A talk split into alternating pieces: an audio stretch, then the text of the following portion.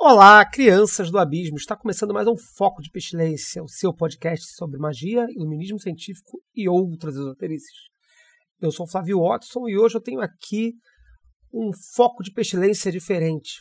Esse foco de pestilência que estamos apresentando hoje é o primeiro foco de pestilência especial em que a gente vai tratar é, de contar um pouquinho da história do Kalei. Esse, esse programa de hoje ele surgiu da, na verdade, um teste do mecanismo de live, né, do mecanismo de fazer uma gravação ao vivo com audiência para poder atender lá o nosso financiamento coletivo daqui do programa do Foco de Pestilência. Então, esse é um programa que foi feito ao vivo junto com alguns dos apoiadores que fizeram o programa possível, né, que colaboraram. Então, primeiro, nosso muito obrigado a todos vocês. Esse programa, como ele foi um programa de teste, ele teve alguns probleminhas. Ele teve alguns problemas de captação de som. A gente estava aprendendo a ajustar algumas coisas, a contornar alguns problemas. Então o som, especialmente do Peu, fica um pouquinho ruim de ouvir em alguns pedaços, principalmente na primeira metade do programa. Dá para entender o que ele está dizendo, mas fica ruidoso e tal. Então fica aí a desculpa, mas a gente já descobriu como resolver esse problema. Isso não acontecerá nos programas futuros. Bom, então é isso. O programa ficou um programa bem legal, é um bate-papo entre diversos instrutores do Calem, instrutores novos, instrutores antigos, pessoas que estão antes do Calem ser Calem, pessoas que estão no Calem desde muito, muito tempo, pessoas que chegaram agora. E a gente conta um pouquinho sobre como foi esse passo do Calem, desde antes dele ser Calem até hoje, quando ele é um fórum de socialização esotérica e tudo mais. Como é que é a nossa metodologia, como que a gente trabalha e por que, que a gente está fazendo isso aqui.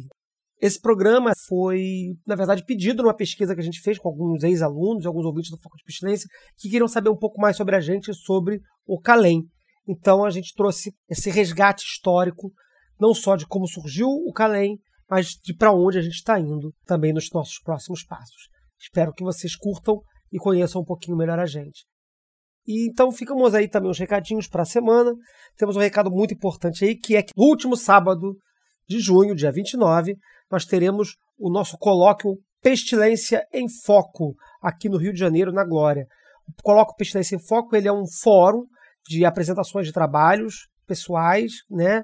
Sempre todo ano tem um tema, então esse ano o tema vai ser magia e arte. Nós temos algumas apresentações interessantes aí. Eu vou apresentar, Mariana, que é instrutora lá do Calem São Paulo, também vai apresentar. Vamos ter outras pessoas apresentando também.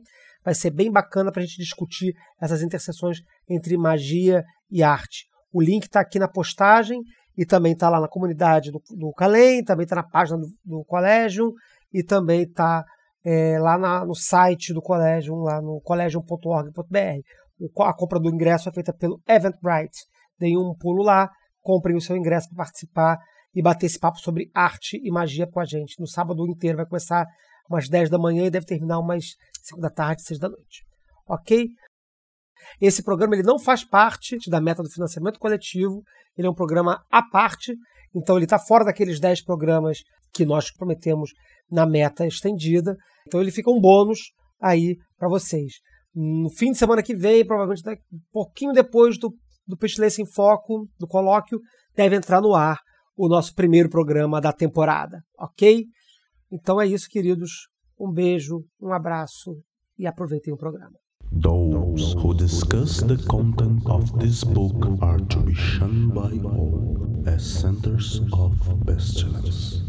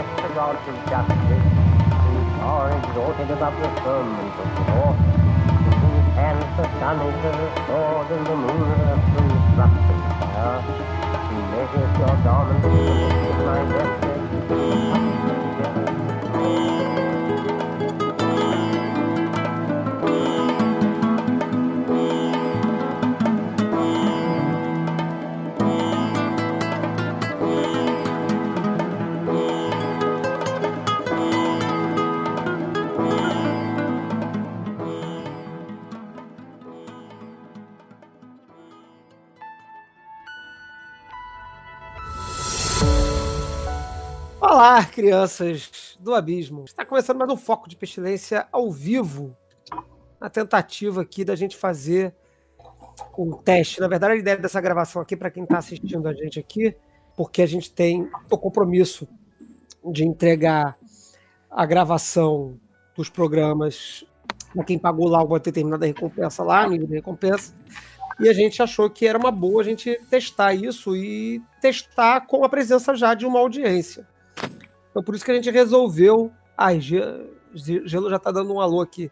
Por isso que a gente resolveu fazer um, uma live hoje com todo mundo que teve, que contribuiu com, com o financiamento, para assim, agradecer, primeiramente, agradecer muito a vocês. Temos aí algumas pessoas participando aqui com a gente. Com certeza nem todo mundo vai conseguir aparecer, porque a gente enviou, avisou que ia fazer isso super em cima da hora, depois enviou o link também super em cima da hora, então é, a gente vai conseguir se relacionar aqui com vocês aqui que estão aparecendo, e a ideia é a gente fazer um bate-papo mesmo, de vocês trazerem para a gente aqui suas, suas, questões, falar um pouquinho sobre o Calem, falar um pouquinho sobre o foco de pestilência, apresentar aí para vocês um pouquinho do que a gente faz, enquanto a gente também aprende a pilotar essa máquina aqui de, de transmissão ao vivo, né? E então vou aí puxar para cada um da mesa falar sobre se apresentar novamente aí, porque acho que muitas das pessoas só veem, só ouvem as nossas vozes, não veem os nossos rostos. Então, fala aí. Graças a Deus. Um Mari, você que já começou a falar, não. dá um alô. Olá. Boa noite, pessoal. Tudo bom? é muito difícil fazer isso ao vivo, gente. É difícil, é difícil. É porque, até porque é difícil porque a gente não, não tem a pessoa respondendo na hora, né? A gente só fica aqui conversando, meio maluco, fingindo que tem alguém entendendo, ouvindo o que a gente está falando no momento, né? Isso é meio esquisito. Se apresenta aí, Breno. Quem é você? O que, que você faz no Calem? Oi, eu sou o Breno. Eu sou um dos instrutores do Calem em São Paulo. Quem está acostumado a nos ver aqui em São Paulo já conhece o meu jeito de falar e de ser. É, eu também ajudo a organizar o pessoal aqui de São Paulo e tô faz, desde o começo desse, desse revival paulistano do Calém. Uhum. Quem mais está em São Paulo pilotando junto com você aí? Aqui hoje o dia tá cheio. Aqui tem. Aqui a gente tenta fazer tudo bem horizontal, né? Então acho que todo mundo tá pilotando junto o Gabriel, que é da velha guarda aqui de São Paulo, tem a Mariana e a Raquel, que são os sangues novos e oxigenaram bastante esse nosso coletivo. E, e é isso, casa cheia hoje, né? Casa cheia. A Mari ficou é... envergonhada, não quis falar muito.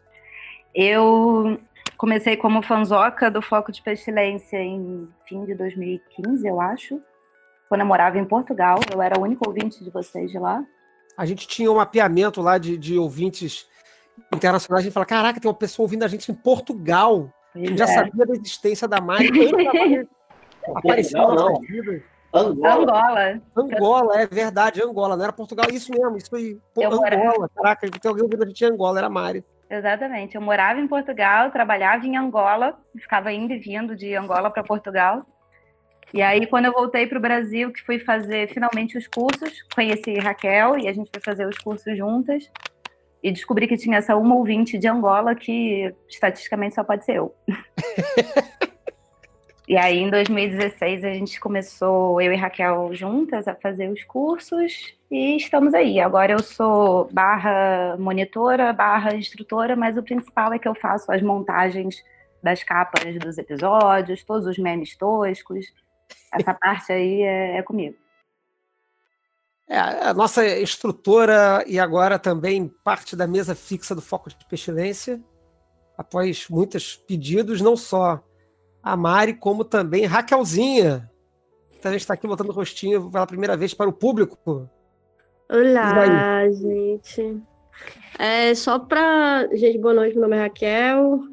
Estamos aí no Foco de Pestilência e também no Calem é, nesse processo de, longo processo de monitoria, que é, é aprendendo e ensinando outro episódio desse maravilhoso podcast. Mas também para lembrar que o, o, a gente tem colaboradores dentro do Calém, tanto do Rio de Janeiro quanto de São Paulo, que eles não estão presentes hoje aqui nessa mesa maravilhosa, porque senão ia ficar muita gente, né? É. Mas, assim, só para pontuar que a gente tem o Bruninho, é, que também tá, é, em, em, acabou o curso e está em processo de se entender dentro da instituição. A gente também tem o Robson, que é, é da velha guarda, enfim. E aí no Rio de Janeiro, que mais a gente tem, né? A gente tem o Vini, Flávio, quem mais? Aqui no Rio a gente tem o Vinícius, a gente tem o Eduardo que está distante aí, porque entrou numa situação sequencial de trabalho, casamento, Golden Dawn e uma série de outras coisas. Ele está um pouquinho de férias do Calém. E temos aqui de instrutores, temos eu. Alexandre o Alexandre, que, cara, o Alexandre tinha que estar aqui hoje. Eu encontrei com o Alexandre hoje. Falar sobre a história do Calém sem, sem ter o Alexandre presente é, é, é até uma sacanagem assim, com ele. E temos, então, aqui no Rio, eu, Alexandre, Peu Lamarão e o senhor Feliciano, que está aqui hoje mostrando o rosto. Todas, geral, assim, nos eventos perguntam, mas quem é o senhor Feliciano? A gente nunca diz quem é. Agora quer aparecer aqui no Rio e vai conseguir reconhecer o senhor Feliciano. Fala aí, senhor Feliciano. Nas próximas lives eu vou usar máscara, assim, tal. Ou hobby. cachorro. É o infiltrado aí da família Feliciano. É, a, a ideia do senhor Feliciano é justamente porque o nome do senhor Feliciano, de fato, em alguma instância, é Feliciano. Quando a gente criou o podcast lá atrás, Aí a Isabela Jordano está aí agora, está dando um rosto para o senhor Felizão, porque a gente, que a gente sabe, né? É, é, eu, Peu, é, Mari, etc., Raquelzinha, a gente tem cara na internet. Agora, o senhor Feliciano não tem. Quer dizer, tem, né? Ele também tá nos posts, ele também tem, tá nas comunidades. É bem ativistinha ele. Anarcoativistinha. É, é, mas, mas ele, ninguém sabe que é aquela pessoa que está lá tretando. O, secretário do Calém, o Fábio, também tem, também tem Fábio. O que foi, Pel? É porque também o Calém Rio, ele tá cheio de colaborador. Tem o Max, tem o senhor Feliciano, Tinha tem Úrsula. o Fábio Santos. Tinha a Úrsula. É muita gente. Então o seu Feliciano tá aí agora com todo mundo podendo ver a cara dele. E é engraçado que o seu Feliciano, como ele não, não tem presença na internet como o senhor Feliciano, a gente tem as maiores teorias, assim. Tem gente que acha que o senhor Feliciano é o mais velho de todos. Tem gente que acha que o senhor Feliciano é um cara das antigas. É o chefe secreto. É o chefe secreto. É o líder. Eu, eu, eu, já ouvi gente em grupo de WhatsApp dizendo assim: não, porque o senhor Feliciano, na verdade, ele é o cabeça da linhagem. Maravilhoso. Olha, a gente perdeu um, um, uma grande publicidade, ficar, tipo, falando sobre isso. Gente, é hoje, você é vai conhecer é a máscara do Mr. M. Tem divulgado. Ah. Hoje vocês conheceram a cara do senhor Feliciano. É. Fala um pouco aí sobre, sobre você, senhor Feliciano, e, e a sua vida aqui no Calém. Mas é igual a banda Kiss aí, né? Quando daqui a pouco volta a maquiagem, volta tudo, assim, pra manter a estética. Afinal, a gente tava falando que a magia é, é primeiro estético, né, Flávio? É, magia é estético, é. Mas, assim, é, uma coisa que eu posso falar sobre o Calém é que o casamento do Flávio me trouxe para o Calém. Sério? Foi, foi naquela época que você estava casando, que aí. Não sei se foi você ou foi o Peu que falou assim: ah, vai lá, tal, a gente faz, reúne, reúne lá no. Naquele bar que tinha shopping promoção na Tijuca. E aí eu lembro das primeiras vezes que eu fui e tinha esse papo de assim, cadê o Flávio? Ah, o Flávio tá resolvendo a bordinha do convite de casamento dele. Aí ele faz isso. Cara, meu convite de casamento foi um, uma treta que até hoje a minha esposa não me perdoa completamente por ter enrolado tanto naquele negócio. Não, esse convite, ele chegou para nós com muitas e muitas horas de antecedência. Acho que na véspera do casamento chegou meu convite de casamento na mão de todo mundo. Pô, tinha que ter um aqui pra mostrar pra vocês, porque deu trabalho pra caralho fazer. Eu vou, vou procurar ele daqui. Eu vou ele na mão aqui em algum lugar. Depois, continuava valendo a pena, tava muito bonito. É, ficou bonito, ficou maneiro, ficou maneiro. Vou catar ele aqui, eu acho que ele tá num, num buraco aqui. Mas aí você ficava sabendo da, da, da minha existência. Quer dizer, lá, a gente já era amigo antes, né, mano? Já, de 10 anos já. É, a gente já se conhecia Mas... Eu também conheço o Peu há 20 anos, então são coincidências e cruzamentos da vida que vão e voltam. É, mas aí eu lembro de como a gente nem tinha ainda a, a sede alugada e tal. E aí, ah, vai lá, tal, a gente tá resolvendo as coisas, quer alugar um espaço. E aí comecei a frequentar as reuniões, e aí foi, foi amor à primeira vista. Apesar de eu já ter feito o curso do Calem em 2010, na casa do Flávio Watson, na época que o Calem tinha cursos de 10 milhões de meses. Ah, é, a gente vai falar sobre isso daqui a pouco. Mas aí você acabou vendo que eu tava nunca presente porque eu tava fazendo esse convite, raio desse convite, não é isso? Foi, aí tinha algumas demandas pequenas ainda. Uma coisa que foi muito rica nessa época, tinha um instrutor que falou assim, ah, eu quero fazer um curso assim, assim, assado, não sei o quê. Aí o Peu falava assim, mas você se garante, você é capaz de dar esse curso? E é essa coisa de não, não, não vai ter a pessoa, o curso que sobrou, ninguém quis dar, então fulano tem que dar. As pessoas têm que fazer o que elas estão afim de fazer. E se não der, não deu. E isso é, foi bem diferente, bem novo, achei. Me cativou, eu acho. Show.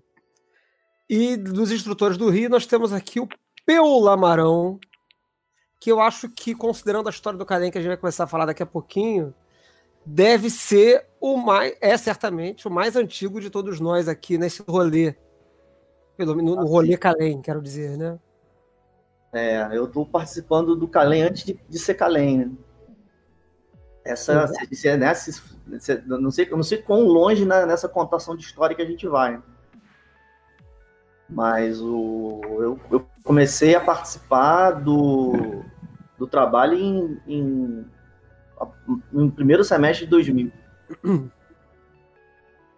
Exato. É. Na época, é, na época que a gente ainda estava fazendo loja Nova Isis e inventando uma novidade chamada Escola de Magia, de novidade para nós. Né? Uhum. Que a gente fazia numa, numa sala alugada da 13 de março, do lado do Teatro Municipal. Foi quando eu meio que conheci você. Na verdade, eu acho que eu já te conhecia de outros, sei lá, espaços comuns aí, mas eu é. fiz o curso. É. Sim, comigo, com o Roberto e com o Alberto. Exatamente. Exatamente. Foi quando a escola de magia, que não era do Calém, era da loja Nova Isis, começou lá em quando? Aquilo ali deve ter sido 2001, 2002, por volta de. Eu não vou saber lembrar quando, mas foi por ali. É que foi quando a gente começou a, a, a ter um pouco de, de enjoo, por assim dizer. Né? Não sei que palavra usar, de, de, de dizer para as pessoas que para elas poderem estudar o, o, o método, o sistema que a gente tinha, elas tinham que fazer admissão em loja. Uhum. Então, o que a gente fez ali foi o contrário. A loja, a, a loja continuou existindo, mas o, o, curso do primeiro nível, para assim dizer, a gente virou do avesso. Ao invés de dizer para a pessoa que ela tinha que fazer a admissão primeiro para fazer o curso depois, a gente ofereceu o curso na sociedade primeiro e a pessoa fazer a admissão depois se ela quisesse. Então aconteceu muita gente, muita gente mesmo, querendo fazer o curso e sem particular interesse em fazer a admissão. Então, esse negócio que fez a, uma, a primeira virada conceitual foi essa. As turmas eram cheias. É, a turma que eu fiz tinha umas 10 pessoas no início, eu acho. Umas 10 pessoas no início. Mas aí, enfim, Loja Isis passou, Loja Isis fechou, e aí. Gente, fala aí. Fala aí, Eu tenho uma dúvida. Fala. Quando vocês falam, ah, a loja onde eu tive aula, é, quem é que dava aula para vocês nessa época? Quem era essa, esse instrutor? Porque, né? É então, quase o. O Peu qual você instrutor. É. é. Flávio e Peu, no caso. Não, não. Flávio não. Flávio era aluno. É, eu era aluno. Sim, então, mas é, o Peu, Peu, você já começou como instrutor? Ou não. você participou do curso também? Eu, então, a, a, a, escola de magia, quando ela foi criada, ela foi criada por uma iniciativa é, interna da, da loja, numa, numa época em que eu já era membro. Hum.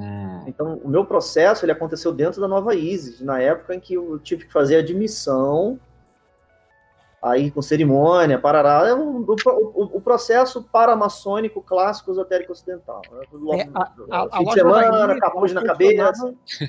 a loja Nova Isa ela funcionava como uma ordem, né? De certa forma, né? Não era um. É. Porque o Calem, inclusive, isso é uma coisa que a gente tem problemático no Calem, né? É que muita gente procura o Calem nas caixas de mensagem e tal, achando que o Calem é a ordem, como é que faz para iniciar no Calem? O Calem não é isso. Só que lá atrás, antes do Calem existir, a, a, a, o Calem nasce das cinzas de uma coisa que era uma.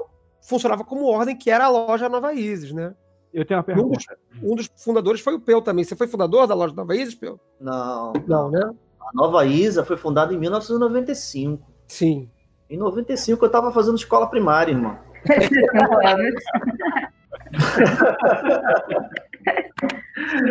É, quem estava lá era, era, nossa, era Alexandre, era Alberto. Se bem que Alberto às vezes nem estava lá no início também, mas pessoas bem mais antigas.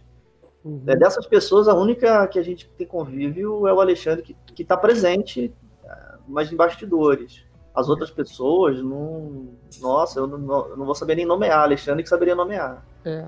O Alexandre hoje ele está aqui no Rio, ele não está dando os cursos regulares, mas de vez em quando ele dá uns workshops de, de, de pantáculo ou de cabala. Ele deu um curso de cabala mais ou menos recentemente, eu acho que ano passado, ele deu um dos módulos de cabala, mas ele fica mais no, no, no backstage mesmo, porque ele está com outras ocupações. Mas é o único elo fundador lá da Nova Isis que pertence no Calém até hoje, né?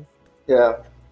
Eu tenho uma dúvida. Fala aí, uh, senhor Feliciano. Eu vou te chamar, vou te chamar. Hoje, quem está assistindo essa live, as nove pessoas que estão assistindo essa live, ou, ou oito, sei lá, já descobriram o verdadeiro nome do senhor Feliciano, porque eu já falei duas vezes mas vai quem treinando, vai treinando para as próximas. Ah, é, não. Quem pegar, pegou. Quem é, pegar, quem pegar, pegou. pegou. Mas eu amo. Isso é privilégio. Se você está é. vendo essa imagem hoje, você é um privilegiado. Eu amo nos outros episódios que toda vez que alguém fala o nome dele, bota a voz do Google para Senhor Feliciano. é, a gente tem pouco não faz isso, né? Mas agora que o Gelo vai estar editando o podcast, a gente vai, vai ter alguém para fazer essas gracinhas pra gente. Então, é, Mas meu, fala aí, seu Feliciano. Na loja Isis, as ferramentas usadas pela ordem já eram as ferramentas que a gente ensina de Golden Dawn, tátua, geomancia, ritual menor pentagrama, essas coisas? Eram. É, a ideia desse programa lá na época era a seguinte: a loja Nova Isis, ela, a loja Nova Isis era uma loja que tinha um investimento telêmico é, que o Kalein não tem. A gente é um, um, é, há exceções, mas a gente acaba sendo uma maioria de delimitas. Então a gente, quando celebra as coisas, a gente fica jogando telema para lá e para cá. É, mas lá havia um investimento na questão. Mas só que como é que esse investimento ele, ele, ele qual era o projeto desse investimento? A pessoa ela meio que retraçava os passos que o Crowley fez. Então ela, por que, que as pessoas estão neuróticas com o Knox? Porque lá atrás havia um curso de Lux que era o primeiro nível, ou seja, aquilo que o Crowley fez quando ele era garoto. Aí depois que você terminava de fazer o curso de Lux, você fazia o curso de Nox, ou seja, o curso de Telemann, de quando o Crowley já era mais velho. E a, a ideia seria prosseguir dessa maneira. É, então, o programa, do, o programa do grau zero da loja Nova Isis, ele tem a mesma estrutura por alto, é, né, de 20 anos atrás, do que o curso que a gente dá hoje. Ele era um pouquinho diferente, porque como ele estava inserido num, num programa é, paramaçônico lá da, da da Nova Isis, ele tinha uns conteúdos, como, como por exemplo, falar de chakras, que estava presente naquele grau zero para atender uma missão do grau N lá na frente. Esse negócio, por exemplo, não está presente mais hoje, porque quando a gente começou a fazer escola de magia e dar o curso fora de, do contexto de loja e assim por diante, ele perdeu sentido. Ele não se encaixava mais. Então, coisas como essa foram sendo retiradas. Mas a estrutura básica, a sequência é, numerada, por exemplo, a gente está fazendo os módulos fora de ordem hoje, mas eles têm uma ordem numérica, pentagrama, hexagrama, astral, geomancia, parará. Essa era a ordem que se dava na época, igualzinho. Enquanto o Flávio não fala nada, eu falo que eu estou achando ótimo reouvir essa história, porque eu já cavuquei e fiz uma pesquisa interna e é muito legal descobrir essas, é, é, esses caminhos assim que o Calem foi tomando até virar o que é hoje. Aí tem, tem muitas etapas intermediárias aí, né? O próprio surgimento do Kalem, ele, ele acontece depois da escola de magia. Uhum. Quando a gente vira a instituição. A loja Nova Isa ela não existe mais. Ela foi formalmente encerrada. Aí na época, o, a gente já havia registrado a loja Nova Isa como associação no Rio de Janeiro, Associação Sem Fins Lucrativos. Isso aconteceu em 2002. É, a gente não tem a lista de fundadores reais da Nova ISIS, porque a Nova ISIS foi fundada em 95 de maneira informal e foi formalizada em 2002. Em 2002 tem fundadores Peço, peço atenção para isso aqui. Olha lá, ali. Isso aqui é a ementa da loja Nova Isis, que é a Escola de Magia Turma 2004, 2005. Hum. Provavelmente essa foi a turma que eu participei, eu acho, ou não. Talvez, não sei, não sei, não sei de quando que é. Aqui a gente tem a grade de aulas do que era a escola de magia na, na Nova Isis. Ih, rapaz. Olha lá, magia elemental, ritual do pentagrama, tatos. Olha lá, fisiologia oculta, isso aí. Fisiologia oculta. Ó, tá aí a grade de, de, de aulas. Ali, analisa na mão aí. Tá vendo ali? Número 5 ou 6? Fisiologia oculta. Ah. Isso, aí, isso aí é uma das coisas que a gente, é na base da experiência, a gente tirou do currículo. É. Outra coisa que saiu do currículo foi a astrologia, né? A gente tinha um curso de astrologia mágica que aparecia lá para o final. Tinha. Isso aí era horas planetárias, aquela parada de Grimório Salomônico que o povo tem, que tem que ficar magia por 15 minutos certinho. Uhum. Isso aí a gente também viu mais sentido e tirou. E lá no final do curso tinha o quê? Filosofia de Telemann. Ah, lá. Ah, era o Cliffhanger. É, a pescaria. Deixando claro que nem todo mundo é telemita no Calém. Não, não. É. Aqui isso aqui é, é. Isso aí era de uma, uma época que a pessoa estava prestes a fazer um exame para entrar no grau 1, que o conteúdo era telêmico. Mas isso só fazia sentido na Nova Ilha. Ah, é. Datas não, mas é que rola isso também, né? De, das pessoas Datas acharem, assim como acham que o Calém é uma ordem, acham que é exclusivamente se limita. Sim, estamos sim, aqui, não, estamos não aqui é. desmentindo. Aqui, Frater Careju, Denis Maldonado. Frater, mantenha contato, material necessário.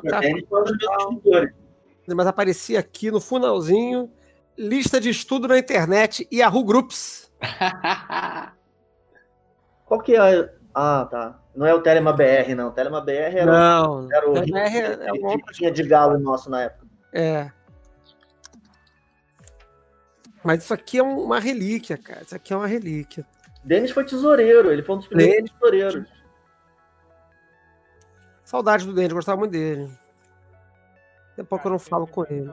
Eu tenho aqui uma série de relíquias aqui. Isso aqui, depois que, que a, loja Nova Ides virou Calém, esse curso todo aí virou mais ou menos isso aqui.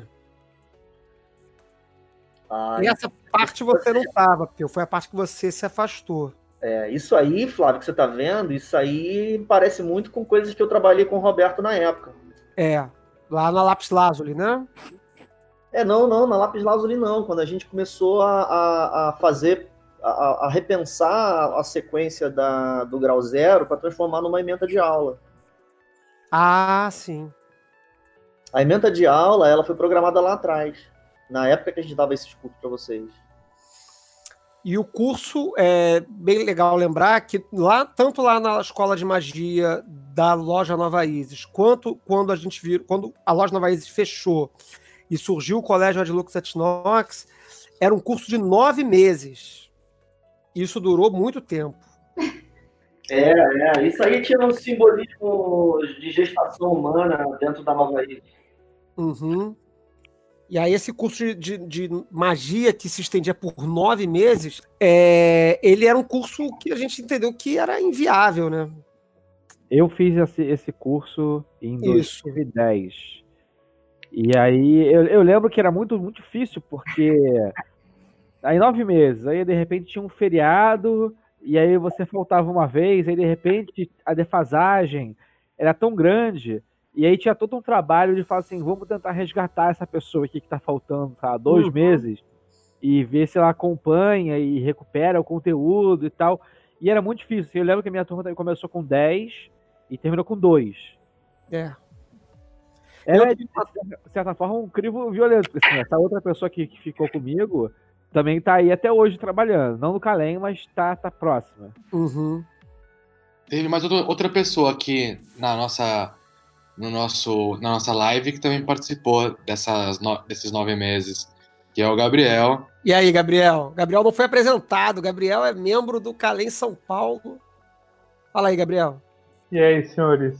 Boa noite aí pra todo mundo.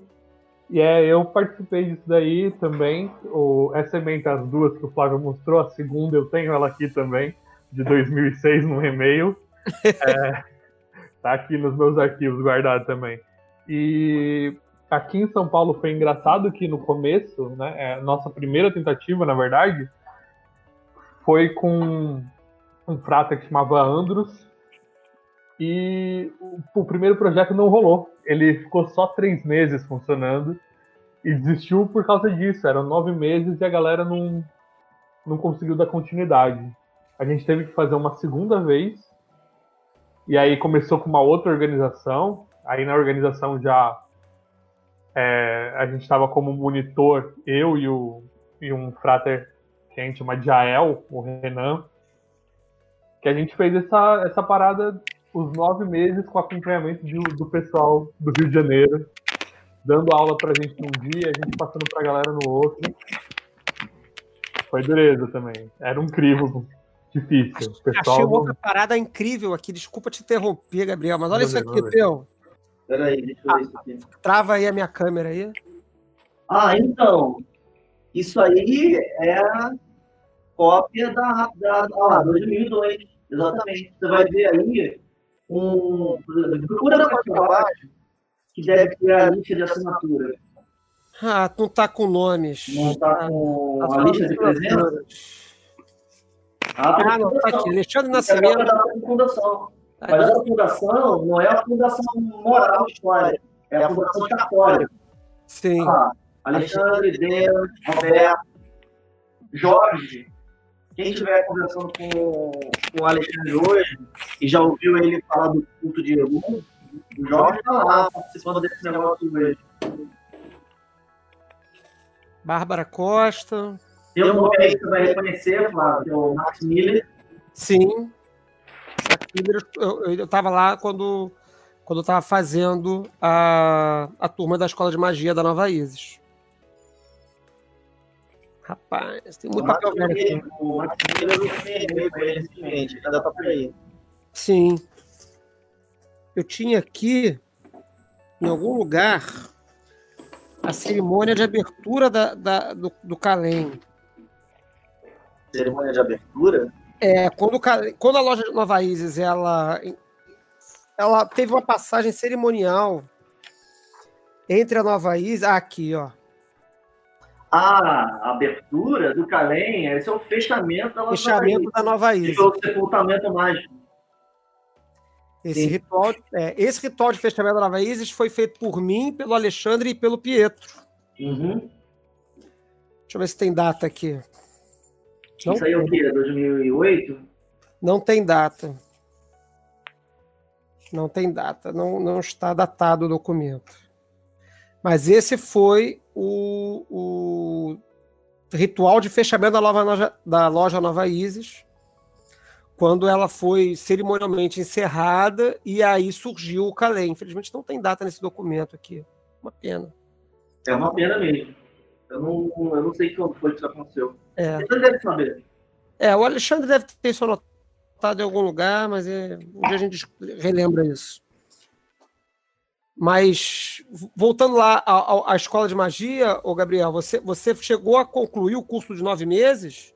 Cara, eu concluí o curso de nove meses e, inclusive, assistindo nossa live aí, tá o Haroldo, que concluiu o curso comigo também, na mesma época. Olha, cara, que maneiro! Isso foi um lance de foi um lance de, de grupamento mesmo. Deu certo porque juntou uma galera mais ou menos da mesma idade, todo mundo interessado. E a gente conseguiu concluir uma turma com, sei lá, umas sete pessoas. Show. Aqui no Rio, é, a gente tinha, durante um tempo, ainda assim, anos 2010, a gente teve mais ou menos três turmas operando simultaneamente, duas ou três.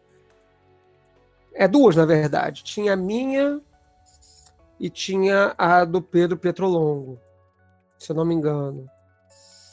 É, eu, a minha turma teve uma delas que começou com 20 alunos, um, um, um dos anos, e terminou tipo com dois. Nove meses era, porra, era muito massacrante.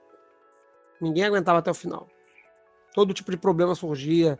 Aluna que brigava com o marido, é, pessoa que tinha problema de trabalho, ou ficava sem dinheiro. Até embora dinheiro não fosse um problema, porque nessa época aqui no Rio, Cara, era praticamente caridade. O curso era, sei lá, acontecer na minha casa, não precisava pagar aluguel de, de espaço para operar, então eu cobrava, sei lá, 15 conto para tirar xerox das apostilas para as pessoas.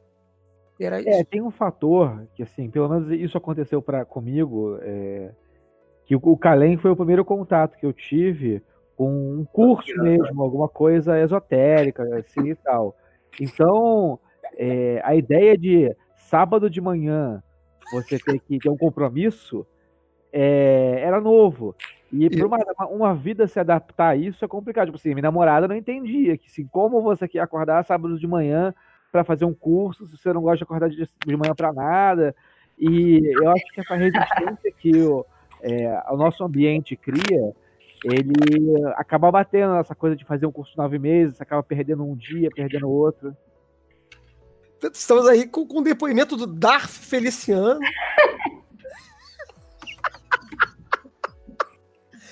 Seu Feliciano, você está maravilhoso com esse capuz, essa luz vermelha no fundo. Essa, Porra, deve ter vontade de botar o meu também, cara.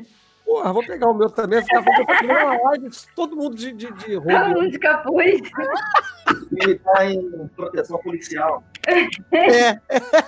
Segredo de justiça. Que é uma... Caralho, tá muito bom. Eu ninguém prestou atenção no que você falou, você Feliciano, porque tipo, tá todo mundo olhando é. pra tua imagem. Tá com o nome no SPC, só pode. Caralho, tá muito maneiro. Vamos lá, então Fim da Nova Isa, acabou a Nova Isa, virou escola de magia. Essa escola de magia gigantesca de nove meses, a gente viu que não dava certo. E aí um dia na casa de quem? Foi na tua casa, lá na Tijuca? É, essa história do... começa em 2013. Uhum. Ah, eu acho que esse processo de separamento aconteceu de 2009 a 2010, porque em 2010 tem uma reforma estatutária cartório. Uhum. É, pois é, é que, que tá no drive da Assembleia lá, então deve ser 2010.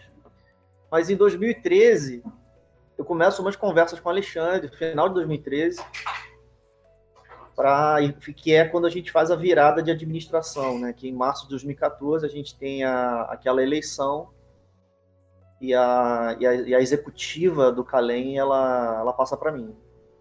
Ali, uhum. a gente começa a discutir essas coisas. E, e antes da. Eu tô me lembrando de uma reunião que aconteceu, provavelmente no meu apartamento, sim.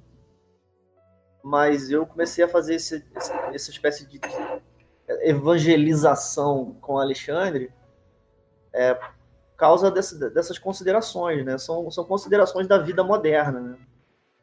Em particular o seguinte, né? A gente, na época, 2005 e tal, havia um discurso da persistência como uma, uma questão de valor, né? A pessoa ela tem que persistir. Se ela não persistir, ela não merece fazer o, o curso.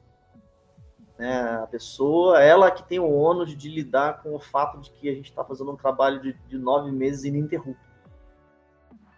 Mas depois de 10, 15 anos de história, a gente começou a trabalhar com dados, né? E é lógico que pessoas de, de grande valor não foram, não tiveram condições de pegar o curso inteiro, porque, é como foi colocado antes pelo, pelo Max, pelo, pelo senhor Feliciano e por outras pessoas, a vida é muito doida e coisas acontecem. E aí eu comecei a fazer um trabalho ali, que, que eventualmente culminou em reunião, de fazer uma, uma, uma virada conceitual mesmo, né? Que ao invés de dizer para a pessoa que ela tem o ônus de, de, de se virar para fazer o nosso curso, a gente reconhecer a, a natureza da vida moderna e se adaptar para ela que é a infinita dificuldade de você conseguir manter um projeto de nove meses é, de uma coisa que, na verdade, sejamos francos, não é a grande preocupação da maioria das pessoas na vida, né? Se fosse é, um curso de inglês, né, um curso de, de, sei lá, profissionalizante, um preparatório para concurso, a pessoa fica lá dois, três, cinco anos estudando aquela merda todo dia no sábado, duas horas.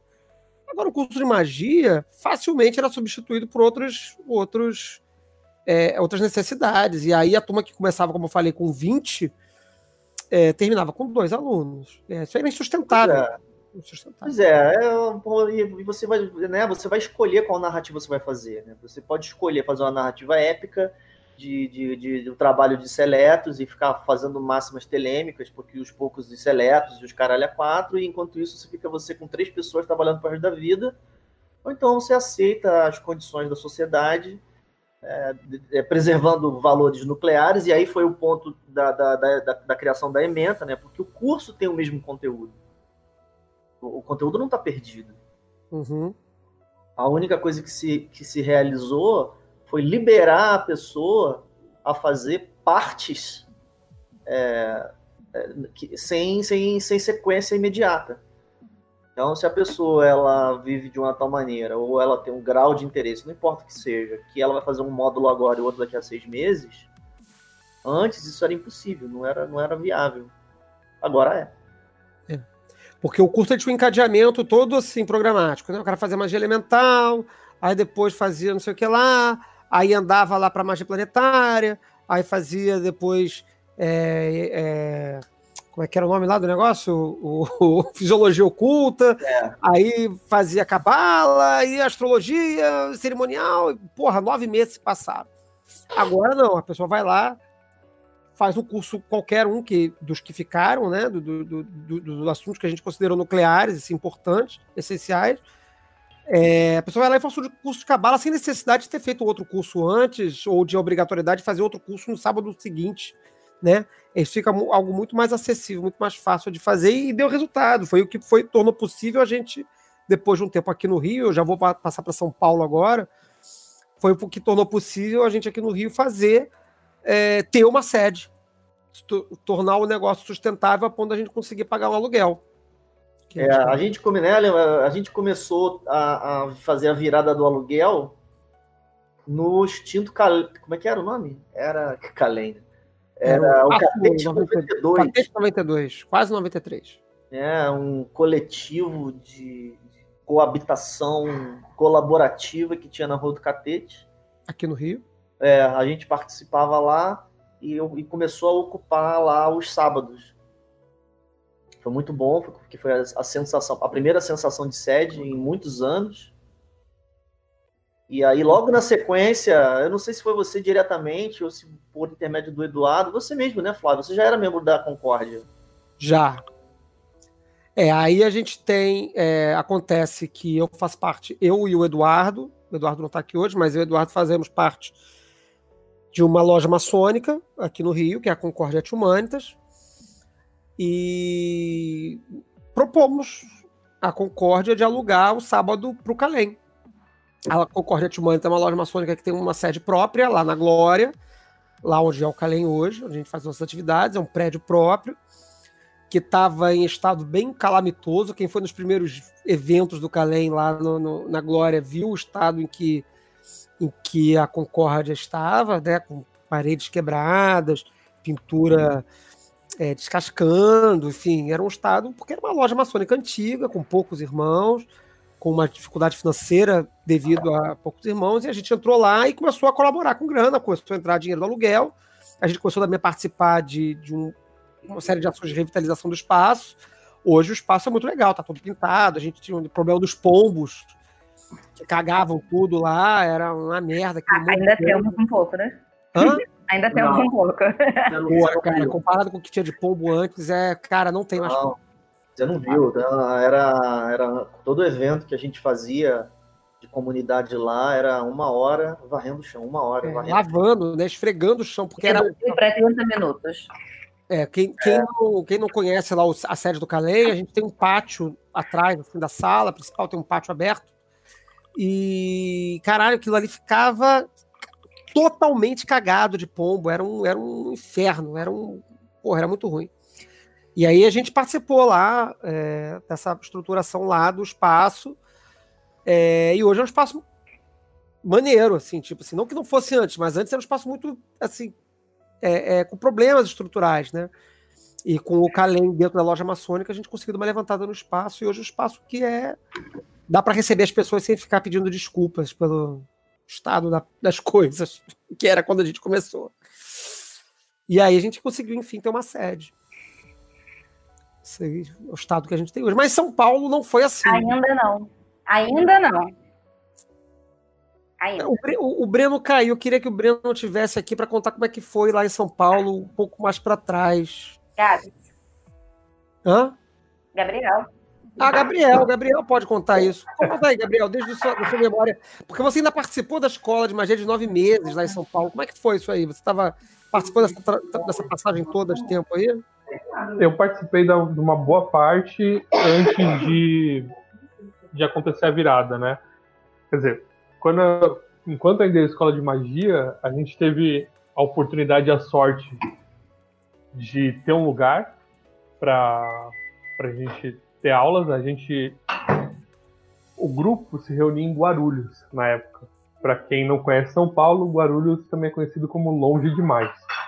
E a gente se encontrava lá e fazia as aulas num colégio, que um dos alunos, é, o pai dele era dono do colégio, a gente fazia uma aula numa das salas lá. A gente utilizou isso aí por um bom tempo. É, depois da virada, quando já começou o, trabalho novo, né, do, dos cursos em módulos, em menor, aí a galera começou a pensar em alugar espaços também, porque é, a experiência de Guarulhos foi a, a, única que deu certo nesse sentido, porque tinha o espaço. Uhum. eu tentei algumas vezes fazer o curso e puxar a turma em lugares abertos ou tentar juntar a galera tipo, num apartamento de alguém e isso nunca funcionou aqui em São Paulo. Acabou que só rolou mesmo quando começou o aluguel e quando a nova turma montou, foi uma decisão acertada partir para alugar um lugar que era o que a gente precisava na época. Que foi lá na Aia Sofia, né? É, começou. A nova formação começou no AIA. Aí eu acho que o Peu já, já consegue falar melhor disso do que eu, porque ele estava aqui conduzindo o grupo também. É, mais ou menos conduzindo, né? No, no, quando, quando eu, eu conheci Breno, eu não lembro nem como. Mas eu conheci Breno Mari, e eu estava indo, indo sempre a São Paulo, venho sempre a São Paulo. A gente a gente conversou, ele se entusiasmou e, ach, e, e achou vocês. Né?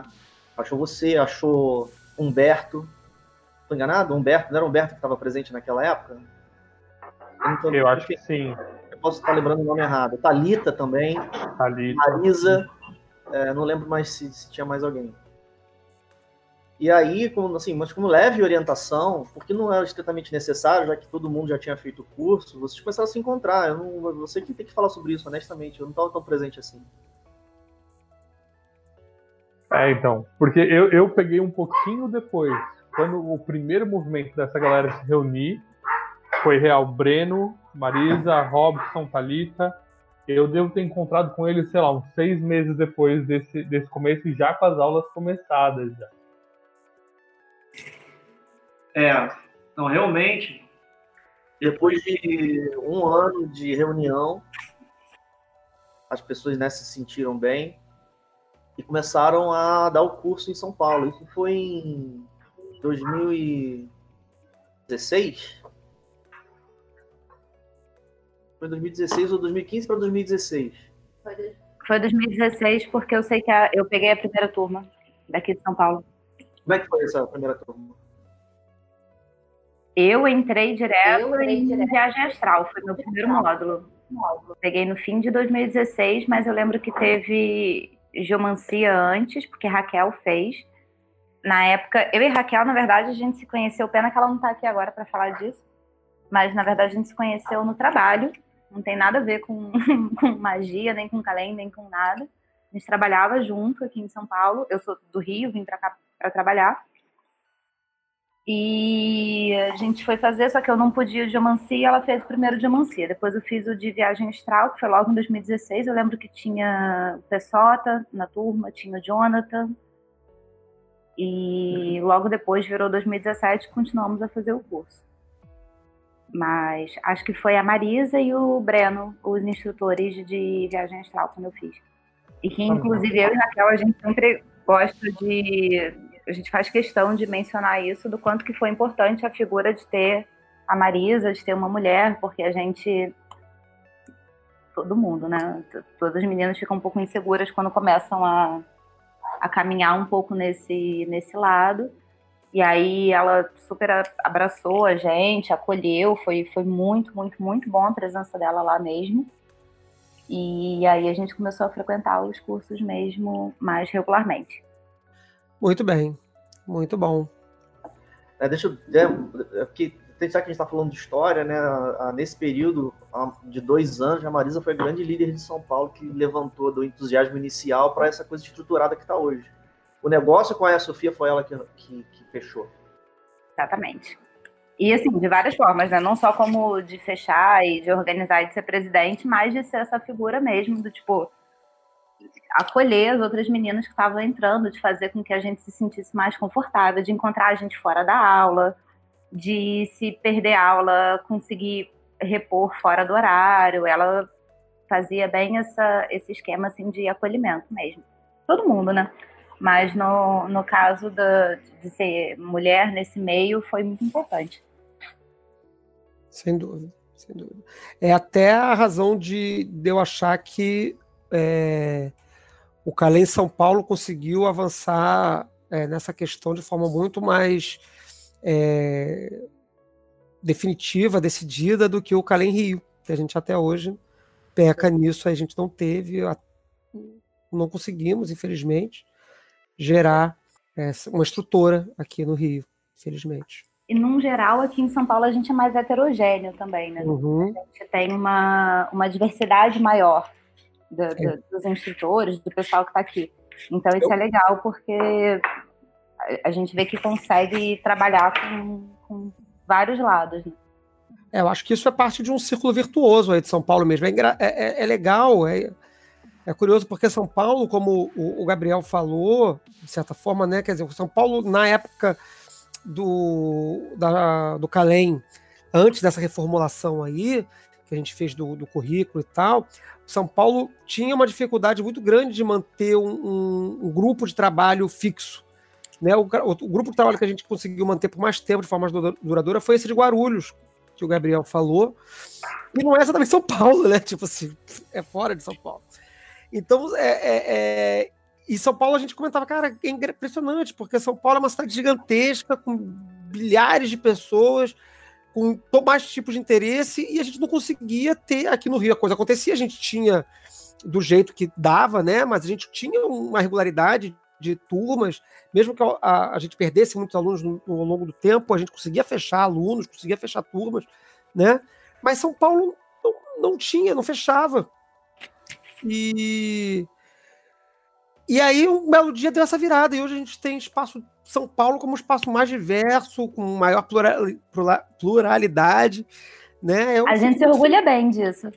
Eu fico muito feliz, eu fico muito feliz. Ah, e eu acho que essa virada de sucesso em São Paulo se dá por essa característica da, que, que se tornou muito valiosa em São Paulo, que é da pluralidade da, da, da do grupo. A gente tem tudo quanto é gênero, orientação é. sexual, cor, tá, tá, tá tudo aqui bonitinho Sim. em São Paulo e isso é maravilhoso. Porque eu acho que é legal é. que reflete mesmo, o pessoal se é. sente mais confortável quando chega aqui. Com total certeza, com total certeza. Eu já cheguei a argumentar isso aqui no Calem algumas vezes, como o círculo de, de, de a, a virtuosidade do desenvolvimento de São Paulo se dá justamente por causa disso, dessa diversidade. Bom, Alguém mais quer falar alguma coisa de história? Alguém que ainda a gente ainda tem algumas pessoas assistindo, outras pessoas já saíram, o Haroldo já saiu, a Bela se despediu aqui também. A gente tem algumas pessoas ainda assistindo. Se tem alguém assistindo aí, quer fazer alguma pergunta, alguém quer lembrar de alguma questão histórica aí do, do Calem ou da Nova Isis e queira trazer aí pra gente? Não, é... só, uma, só, uma, curiosidade, não é nada demais. Mas eu acho engraçado que o, o primeiro curso de Raquel que ela fez como aluna, em 2016, foi de geomancia. E a primeira aula que ela deu, já depois da monitoria como instrutora, foi o de geomancia. E eu, o primeiro curso que eu fiz foi o de viagem astral. E hoje eu sou instrutora de viagem astral aqui em São Paulo. Então é bonitinho que, tipo, parece que os ciclos foram se solidificando, sei lá. Tipo, ela é apaixonada por geomancia, sabe, sei lá por quê. Pô, porque geomancia é irado, cara. geomancia é irado, cara. E eu por viagem astral, então acaba que tem, tem, essa, tem esse encosto aí, gente. O primeiro curso que vocês fazem é o que vai ser a paixão de vocês. Pergunta do Diogo Ribeiro: quais são os planos para o futuro do Calem?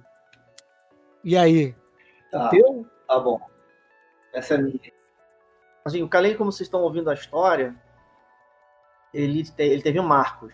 Né? A gente começou como uma loja, depois teve um grande marco que foi a escola de magia, depois teve um grande marco, né, quando, quando o Pietro, o Flávio, o Alexandre transformaram a estrutura inteira numa, numa associação civil.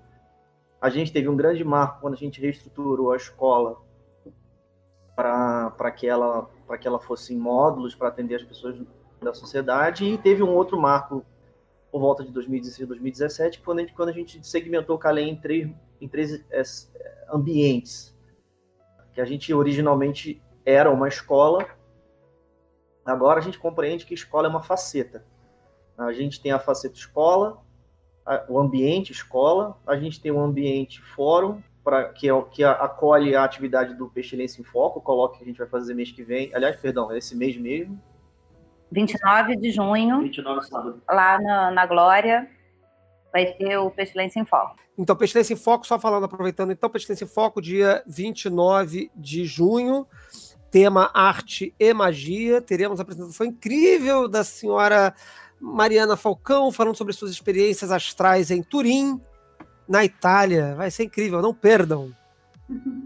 As inscrições estão abertas é, no Eventbrite. Se procurem lá nos eventos da página do, do Calem, que estão lá, tem lá o Pestilência em Foco 2019, 50 reais o ingresso para o Pestilência em Foco. Mas continua aí, Peu. É. E, e, uma das coisas que aconteceu, então, durante essa virada, é, continuando sua pergunta, Diogo, que vai tocar, na, vai tocar na sua pergunta, que foi quando a gente instituiu o processo de formação de novos instrutores.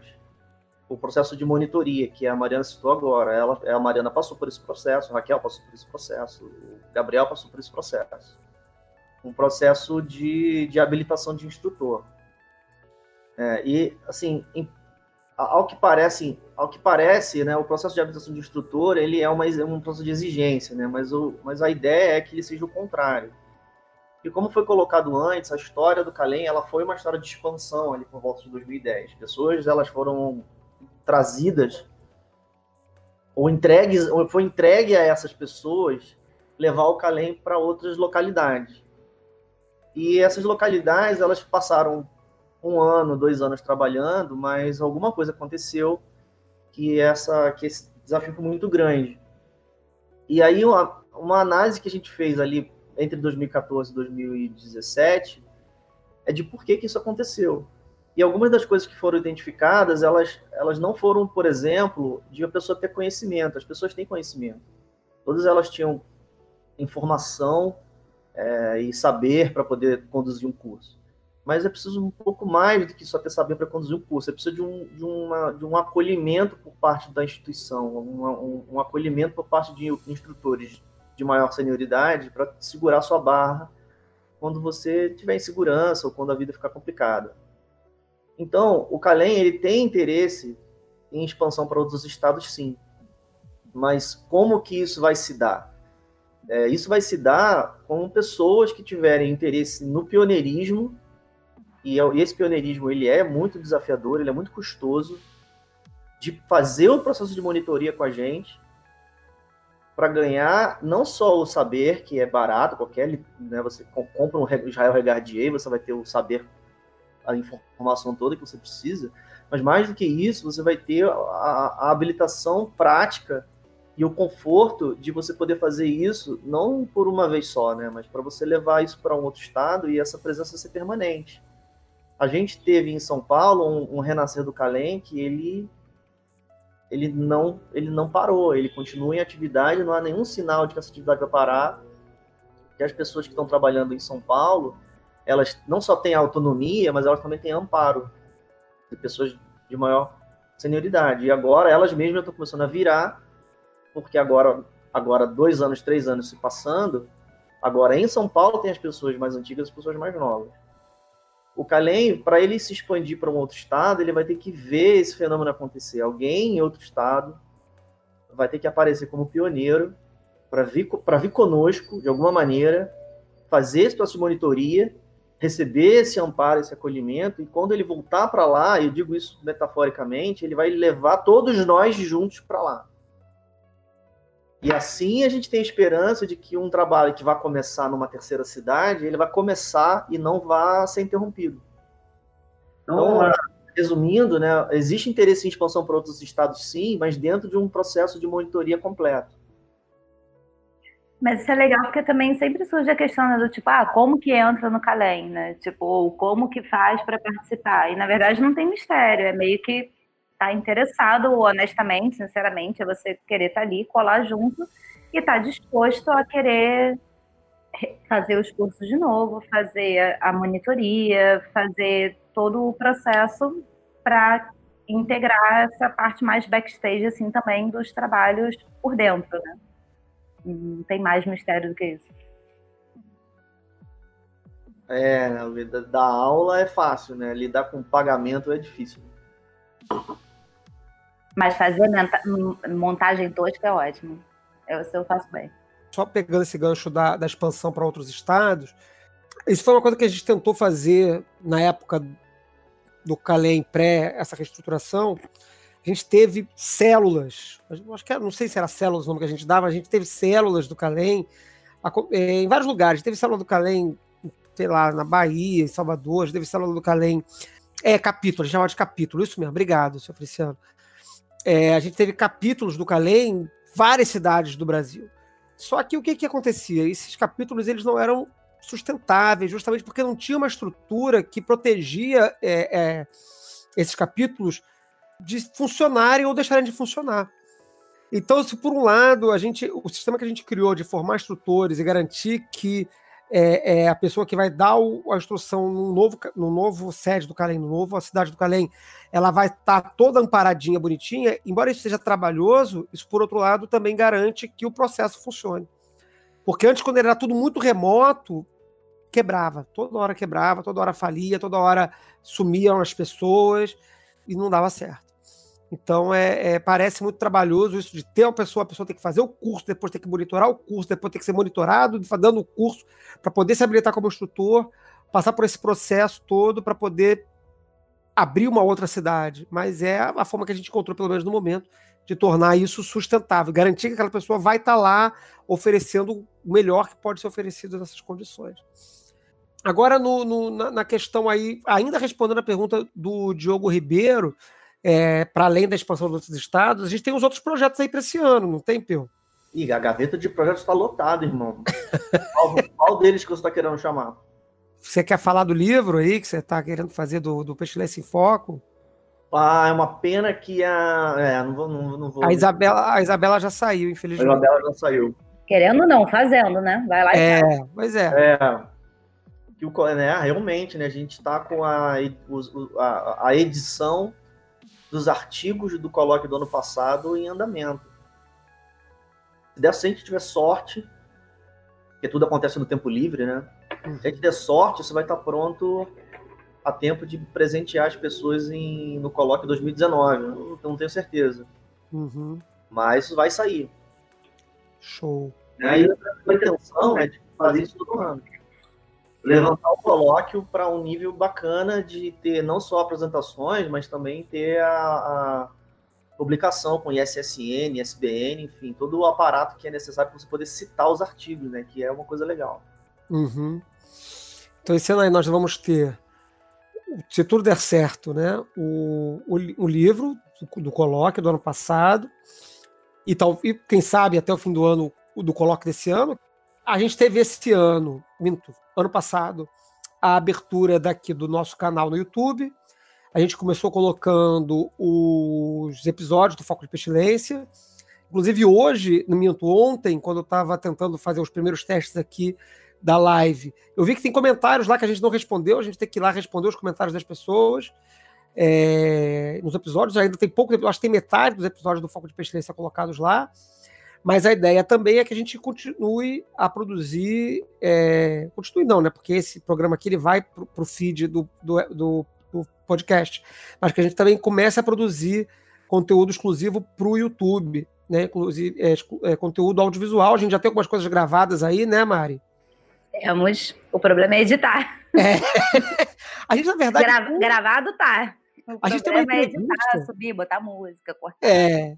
A gente tem uma entrevista que a gente fez com o Ducha, que é o nosso sênior sênior, enfim, é, o cara lá da, da Sérvia, que é a nossa pessoa que nos, nos orienta, a gente pode usar, usar essa expressão de alguma forma, né? Mas a gente tem uma entrevista que eu fiz no inglês muito macarrônico com o Ducha, que foi feito lá em 2015, 2016, não lembro. Foi foi, é, deve ter sido 2015, 2016, foi no iníciozinho do Foco de Pestilência, deve ter sido 2016. E essa entrevista com o Ducha até hoje não foi publicada, e a gente tem que botar ela no ar, porque, inclusive, muitas coisas que ele fala nessa entrevista, sobre, por exemplo, linhagem da A, que na época não se falava muito, é, sobre algumas questões que ele traz, como linhagem, por exemplo, não é importante. Isso é um discurso que está cada vez ficando mais forte em alguns espaços, e ele já trazia esse discurso três anos atrás.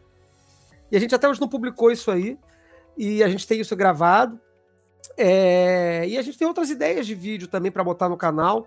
Algumas aí vocês ainda não sabem. Não, não vou trazer essa informação para vocês agora ao vivo, vou trazer algumas coisas para vocês depois desta live, algumas notícias. Mas temos algumas outras coisas acontecendo aí que talvez se revertam em material audiovisual para gente aqui no canal. E, enfim, projetos, projetos temos muitos, Diogo, temos muitos vamos ver o que, que a gente consegue produzir, porque como o Peu falou, a gente trabalha o nosso tempo vago, a gente não vive, a gente não ganha dinheiro do Calem, a gente não a gente trabalha com paixão mesmo, que a gente faz o que a gente pode no tempo que dá e competindo com todos os boletos do mundo. Isso é legal de comentar também, que eu lembro uma vez no, no, no trabalho ano passado que eu tava tipo no almoço assim, não, porque eu tenho que sair correndo, não sei o que lá, para gravar, para fazer e acontecer. E o, o pessoal do trabalho sabia, eu não, não não tem nenhum problema de falar disso. E a menina que estava almoçando perguntou, tipo, cara, mas você ganha para isso? Eu, dinheiro não. mas todo o resto eu ganho para estar tá ali, assim, tipo, conhecimento, alegria, felicidade, sei lá. Tudo que você pode botar assim agora, dinheiro não. E tá bom. É. é dinheiro não, a gente gasta dinheiro aqui com alguma frequência. É, dinheiro é Mas a gente, assim, o Peu uma vez disse uma coisa que eu achei muito legal, assim, é, não sei se foi no Foco de Pestilência ou se foi numa festa do Calém, alguma coisa assim, que ele falou assim: pô, cara, eu tô aqui por um motivo absolutamente egoísta, porque eu quero ter pessoas para conversar. quero... Exatamente. Estava aqui em São Paulo no, no, no, evento da IoT e eu achei muito curioso quando uma pessoa falou assim: mas você tem interesse em fazer as outras pessoas evoluírem espiritualmente? Né? Por que você tem esse interesse? Né? Qual é a sua necessidade? Eu achei muito curiosa aquela colocação, né? Que essa, uhum. essa existe um, um discurso de, de, de, de, né, de causar a evolução espiritual dos outros que parece muito fofo, né? Mas é, ele é seu, né? É uma necessidade sua, né? Uhum. E eu acho interessante perguntar qual é a nossa necessidade, né? Qual que é o nosso prazer mesmo, né? E eu tenho, eu tenho esse prazer, né? Eu gosto de conversar com gente que faz magia. Então acho que é, é o nosso melhor é, é, salário aqui do Caleg é isso, é porque a gente se encontra, nós nos encontramos, no mínimo, se a gente não tiver aluno. Imagina, gente, o processo, de processo de monitoria parece chato, mas eu todo ano estou assistindo todas as aulas do Calem por instrutores diferentes. Então, assim, tá ótimo para mim. Show, show. Maravilha. Maravilha. Espero que tenha respondido a contento, Diogo. Espero que você esteja satisfeito. Alguém tem mais alguma pergunta aí no canal? Se alguém que entrou agora aí no canal tiver alguma pergunta para fazer sobre a gente, sobre o Calem, sobre escola de magia, currículo, alguma coisa aí, pode. pode... Aí, ó, Walter Faria Júnior chegando atrasado. A gente meio que já está quase acabando, mas se você tiver alguma perguntas aí, alguma pergunta, pode falar. Vocês podem perguntar qualquer coisa. Quer dizer, qualquer coisa. É, pergunta qualquer coisa. Não, gente responder. É, né, você pode perguntar o que você quiser. É, se a gente vai responder, é outra ah, parte do é negócio. Cara, é foda grupo Telemita, puta merda, é sério. É puta que pariu. Né? Você faz o que você quiser, eu faço o que quiser.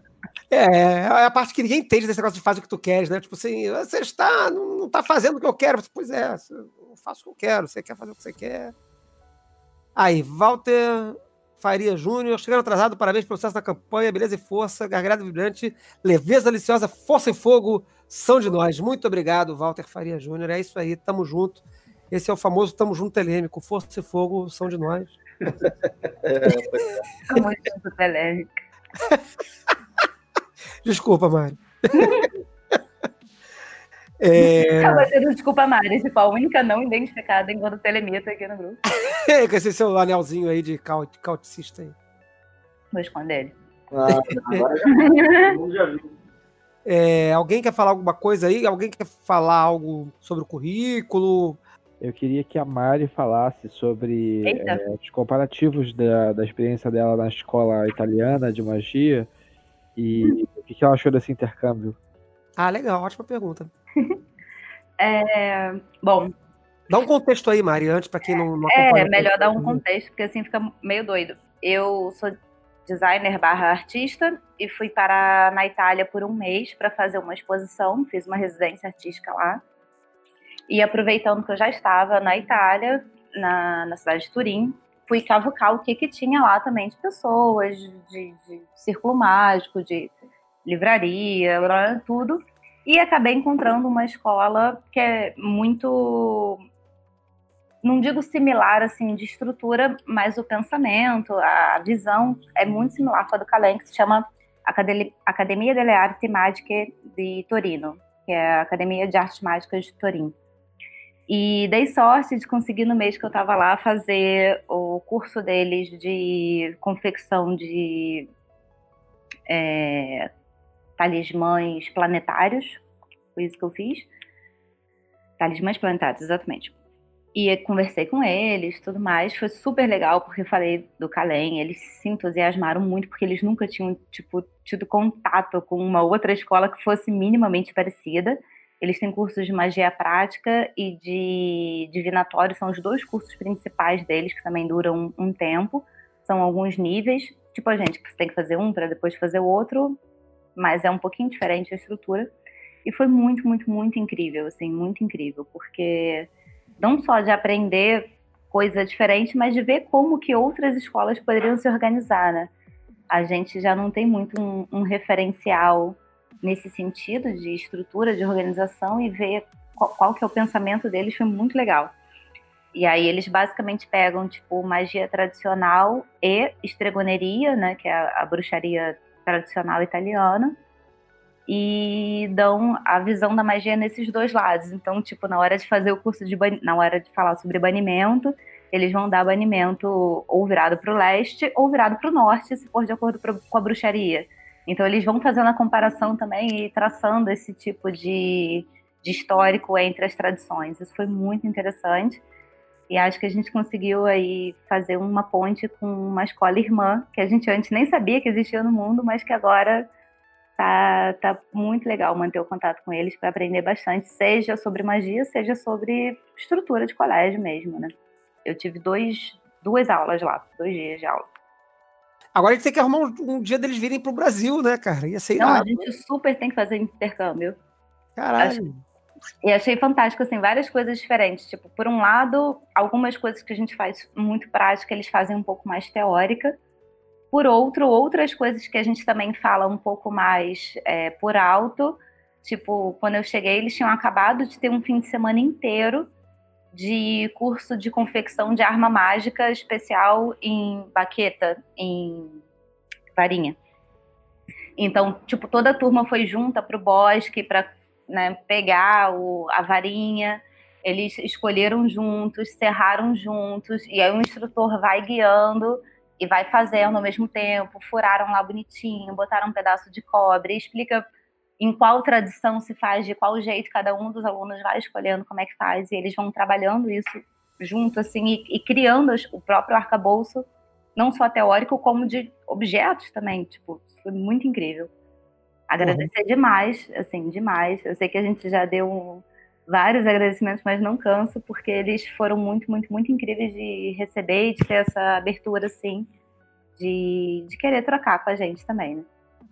Cara, eu, eu vi no Facebook, no Facebook não, foi, eu acho que foi no Instagram deles hoje ou ontem, um curso de tinturas vegetais que eu fiquei pirado, cara. Eu falei, caralho. Eu por pouco não peguei, não peguei o de unguento mágico que teria sido incrível. Cara, muito maneiro. Assim, essa parte. Eu, eu gosto muito, assim, da, dessa parte laboratorial, vamos dizer assim, né?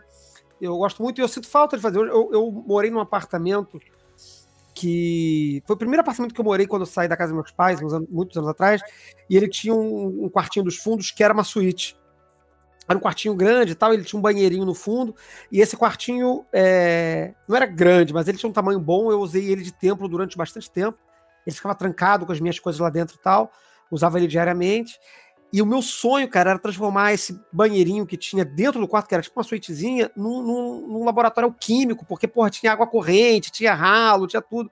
Cara, não realizei. Cheguei a fazer orçamento de material de laboratório na época e, e nunca realizei meu sonho de, de, montar meu laboratório químico. Quando eu vi essas paradas deles lá, eu falei, caralho, eu quero muito isso.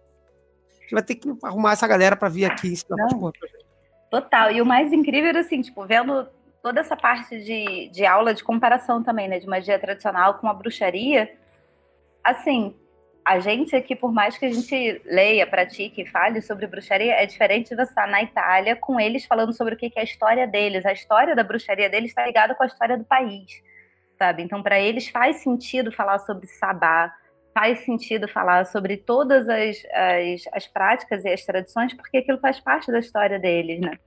Então, vários momentos, tipo, ele, ah, mas no Brasil você faz assim também. Eu falei, cara, para a gente não faz sentido, a gente está no hemisfério sul, a gente tem outras condições, a gente adapta de outras formas, mas é, foi muito incrível assim mesmo, ver tem... essa raiz. Explorar esse intercâmbio italiano aí, porque eu tenho, porra, tô. tô eu topo. Feliz aí de porra, ter acontecido. Muito bom, muito bom. Bom, alguém mais quer falar alguma coisa aí do Calem? Ou, ou de algo a respeito do Calem? Quer trazer alguma notícia? Quer falar algo? Se é para falar alguma coisa, para os nossos ex-alunos, para as pessoas que escutam a gente, apareçam, mantenham contato, vamos conversar. Tem muita coisa rolando e a gente quer vocês próximos. Eu ia falar sobre isso também, que é o Calem precisa de você. É uma coisa legal o que você falou, Gabriel, e tem a ver com a pergunta do, do Diogo também. É, a gente está com algumas. A gente tem, na verdade, isso não é uma ideia nova, a gente fez algumas experiências ano passado, ano retrasado, de cursos é, de extensão é, de alguns módulos, né? Então teve o curso de magia é, de viagem astral, é, a gente está chamando como é que é, Peu? É... Ah, é o, esse, esse nome. Tópicos especiais. É, no início, eu, eu tava procurando um nome que, que fosse convencer as pessoas a dar certo, né? Ideia nova precisa de um bom nome, né? Eu usava tópicos especiais por causa da minha experiência da faculdade. Né? No, meu, no meu curso de graduação tinha esse negócio de tópicos especiais. É, tópicos especiais era fora da ementa. Uhum. Era coisa maluca. Os estu... Todo ano, todo semestre, tinha, tipo assim, tinha tópicos especiais 1, 2, 3 e 4. E o que, que esse troço significa? Significa nada. Cada semestre um professor pegava um negócio desse, inventava uma maluquice e, gerava uma ementa nova. É, aí a, a, a eu estou gostando mais agora de curso de extensão, porque as pessoas estão menos assim, as pessoas que conversam com a gente, elas estão, na hora que elas fazem a, solicitação, né, na hora que elas colocam a demanda, elas dão menos ênfase no, nesse conceito de ser ementa variável e mais a ideia de, de, de continuidade. É, a verdade é que a gente, como tem essa raiz da, do grau zero da nova ISA, a gente tem uma estrutura de curso fechado que eu acho perfeitamente natural, né? Você não fica com a da vida no seu curso de, de inglês lá, você termina o curso e vai embora, tá tudo bem. Mas há, há espaço, sim, para a gente colocar assim, elementos radiais. Eu imagino a coisa como elementos radiais, né? Por exemplo, a gente teve a experiência de, de fazer o curso de Rubi Estrela na forma de um curso de extensão do pentagrama. Né? Você teve a experiência de fazer um curso de, de scrying em, em, em, em obras de arte? Ou estou enganado? Foi um curso bem de extensão de viagem astral, na verdade. Eu peguei uma, um, uns alunos que já tinham feito curso, o módulo de viagem astral do curso, e falei, vamos passar uma tarde, foi uma tarde de sábado, fazendo várias experiências de, viagem astral, incluindo scrying em pinturas, em obras de arte. Foi uma das coisas que a gente fez. A gente também usou bola de cristal, a gente usou poça de tinta, a gente usou vasilha d'água, a gente fez um monte de coisa. Pois é, essa ideia tem muito potencial, porque não só de ideia, porque ter ideia mole, mas a gente tem dentro do Calem é, capaci gente capacitada para fazer essas variações. Aqui em São Paulo a gente fez recentemente uns laboratórios de, de Liber por exemplo. Uhum. É, e foi muito bacana, as pessoas curtiram, né? Foi um laboratório que não foi só de discussão, a gente realmente explorou o, ritual e viu os seus pontos técnicos. E assim, eu, eu vou tocar então essa, essa colocação né, numa coisa que o Diogo está falando. É, muita gente pede isso, Diogo. É AD. De aula pela internet, né? Tá? É, é, e eu vou me responsabilizar aqui, vou tirar a responsabilidade dos outros, vou falar de mim mesmo, tá? Isso não acontece e eu não quero que aconteça. É, vou, vou, te explicar o porquê.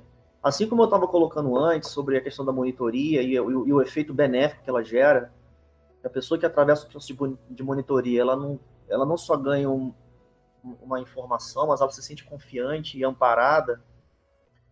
O que a gente identifica hoje, e hoje a gente tem uma experiência mais ampla, né? Surgiu o Magicando, surgiu o Vortex, outros podcasts e uma série de comunidades abertas. E, e, se você procurar esses lugares, eu tenho certeza que você está participando desses lugares, mas é, se você procurar esses lugares, você vai ver que a angústia das pessoas não é falta de informação. A informação é abundante, a gente está em 2019, a gente está vivendo na era da internet, você, ninguém está em falta de informação. Se você for procurar a história da Golden Dawn, a, aquilo que as pessoas faziam na Golden Dawn em 1899, para nós é ridículo. A pessoa entrava num processo pedagógico em que ela recebia um grande segredo, que era uma folha com as letras hebraicas. Aí ela passava de grau, e depois que ela passava de grau, ela recebia uma folha com os símbolos do zodíaco e uma série de adjetivos. Mercúrio é informação e comunicação, Vênus é amor, Marte é conflito. Para essas pessoas, essa informação era muito difícil de ser obtida, porque a circulação de informação era difícil. Então, aquilo que para mim hoje parece ridículo, para eles era a prestação de serviço. A Golden Dawn, ela fazia um serviço importante, que era levar uma informação de acesso reduzido para o seu membro. Hoje você compra o Regardier. Não precisa nem comprar o grandão, não. É, você vai na New Falcon Press e eles vendem um PDF. É até melhor, porque o livro é enorme, então você mete um Ctrl F lá e acha o que você está procurando. Você acha tudo com muita facilidade.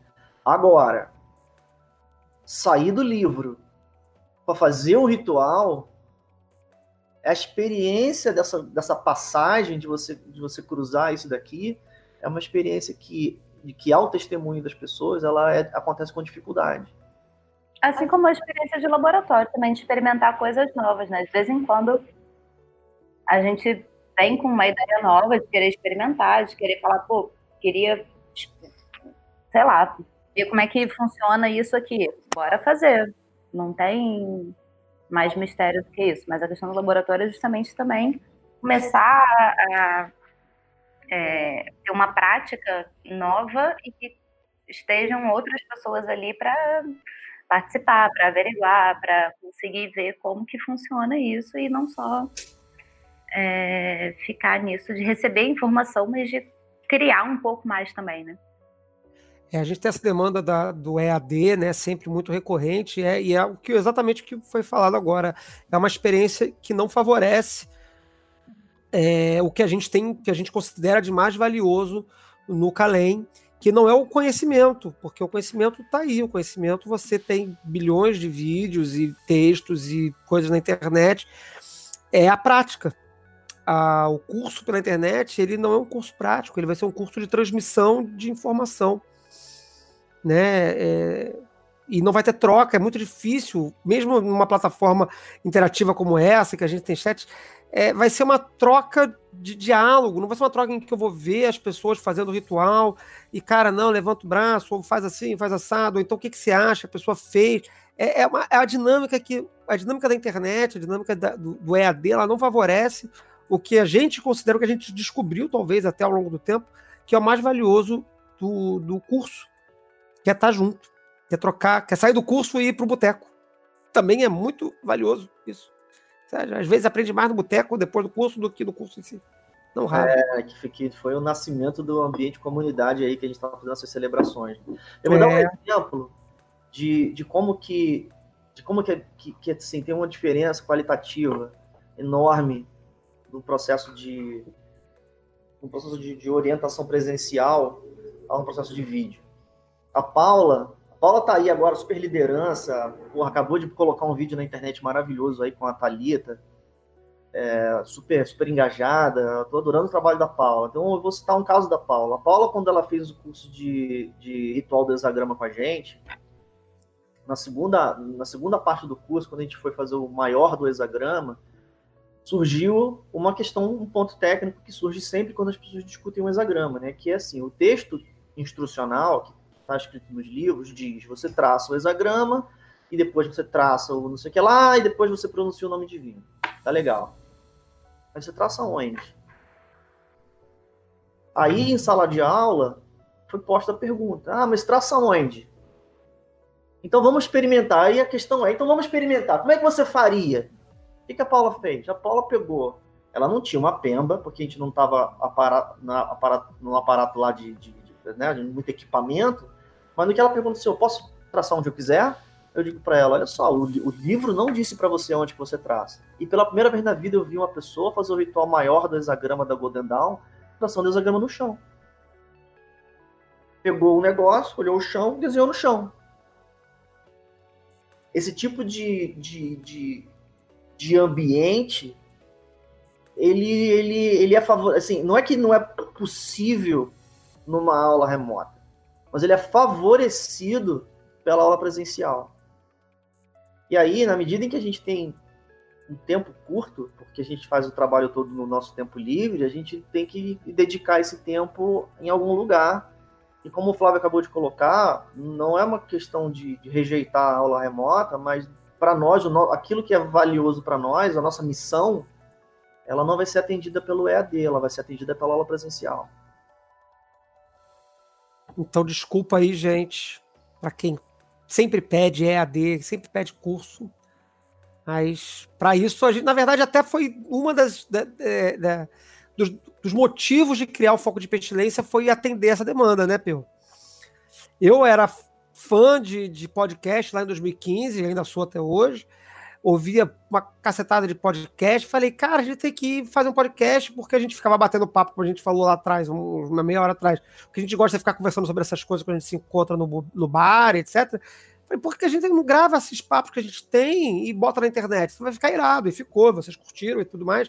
E a gente percebeu que era uma forma de, de suprir, de algum modo, essa necessidade de um conteúdo à distância.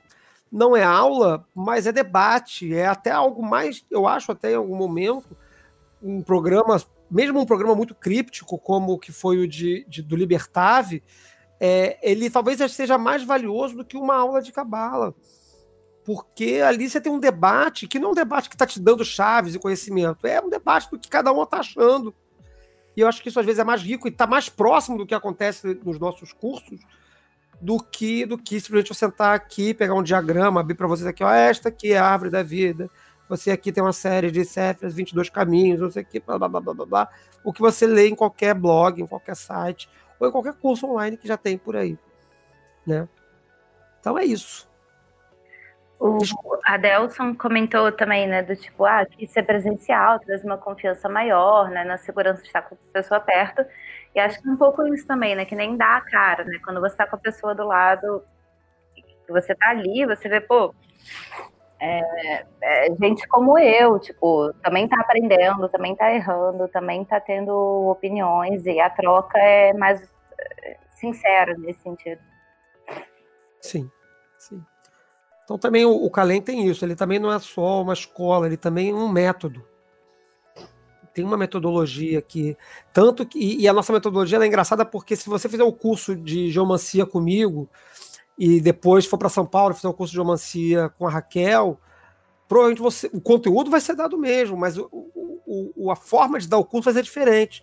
Porque a gente preserva, valoriza muito isso também, a identidade de cada instrutor, de dar o conteúdo de acordo com a forma que ele entende, valoriza e tal. Então, também seria uma, é, fazer um EAD e congelar isso no, no vídeo frio, que a pessoa vai ver gravado, sei lá, é, perde essa espontaneidade do curso também, né? Enfim, muitas coisas, muitas coisas. Acho que talvez no futuro a gente consiga produzir alguma coisa que não seja aula, mas, sei lá, não sei, dentro das nossas ideias de, de de é, abastecer, né, de habitar aqui o canal do YouTube, a gente coloque algum tipo de conteúdo pontual, mas que não seja aula, mas seja um tipo um complemento do podcast, alguma coisa assim. Espero que isso supra talvez alguma expectativa de aula remota aí. É, eu acho que eu acho assim, é, eu acho eu acho realmente isso, né? Eu acho o seguinte, né? Estou voltando, tocando ali na, na, o Diogo botou uma carinha triste aqui. É, tadinho. Eu tô com pena dele aqui. É, desculpa. É, eu, eu acho, Diogo, o seguinte que é porque a palavra aula ela remete a ensino barra treinamento. Tá? E a palavra ensino ela faz você pensar na escola, aquilo que a gente fez quando a gente era criança. Dezenas de crianças em sala de aula, uma professora palestrando para essas dezenas de crianças. E, e, e, assim, qualquer adulto hoje tem condições de, de refletir sobre o quanto que aprendeu ao longo de quase 20 anos desse processo. A gente aprende pouco. Então, eu, eu, acho que é mais uma questão de a gente trabalhar com sinceridade. Como o Flávio colocou, por exemplo. Quando, a gente, quando o Flávio colocou a, a mídia podcast na mesa, qual que foi a discussão que a gente teve da mídia podcast? As pessoas que não estão próximas estão pedindo para se aproximar. Eu estaria em Angola, gente. Se não fosse podcast, eu nem, nem, nem saberia que eu queria existir. É, Maria, Mas, Mas eu vou dizer para Mariana que vou ensinar para ela em Angola. Eu poderia fazer isso. Eu poderia dizer para Mariana que eu ia ensinar para ela em Angola e ficar fazendo vídeos para Mariana, é, tipo telecurso. Como é que é? Telecurso 2000? é, e assim, e aí a Mariana ia usufruir desse processo, mas com, com que grau de qualidade? Com o mesmo grau de qualidade da escola que a gente faz quando a gente é criança. Então, é, é mais interessante, isso é a minha opinião, é mais interessante, já se é para fazer esse tipo de atividade, ser mais honesto na questão e não pretender dar aula para a pessoa. A gente vai falar, que foi o que o Flávio colocou antes. Quando ele traz a mídia podcast para a mesa, como é que a gente usufrui da mídia podcast? Então é o seguinte: você quer me ouvir falar? Você quer saber qual é, qual é o conteúdo que eu tenho para dizer sobre as coisas? Então eu vou falar livremente. Vou falar livremente. Não vou entrar em relação de aluno com você. Você quer quer minha opinião? Eu te dou minha opinião. A gente tem agora o projeto do colóquio, e o projeto do colóquio ele é irmão do Foco de Pestilência, porque o projeto do colóquio também é uma exposição pessoal. Acho que quem, puder vir para o Rio vai assistir as pessoas dando uma palestra pessoalmente. No ano passado, Mariana, na iniciativa dela, fez a live do Coloca. A gente, não, não, como foi uma coisa muito espontânea, não foi super publicizada, mas esse ano a gente pode se empenhar mais e é só poder ver o colóquio pela internet. Aí a gente tem os artigos publicados no, nos anais do colóquio, que ninguém viu isso ainda, vai ser uma novidade, mas já está em edição.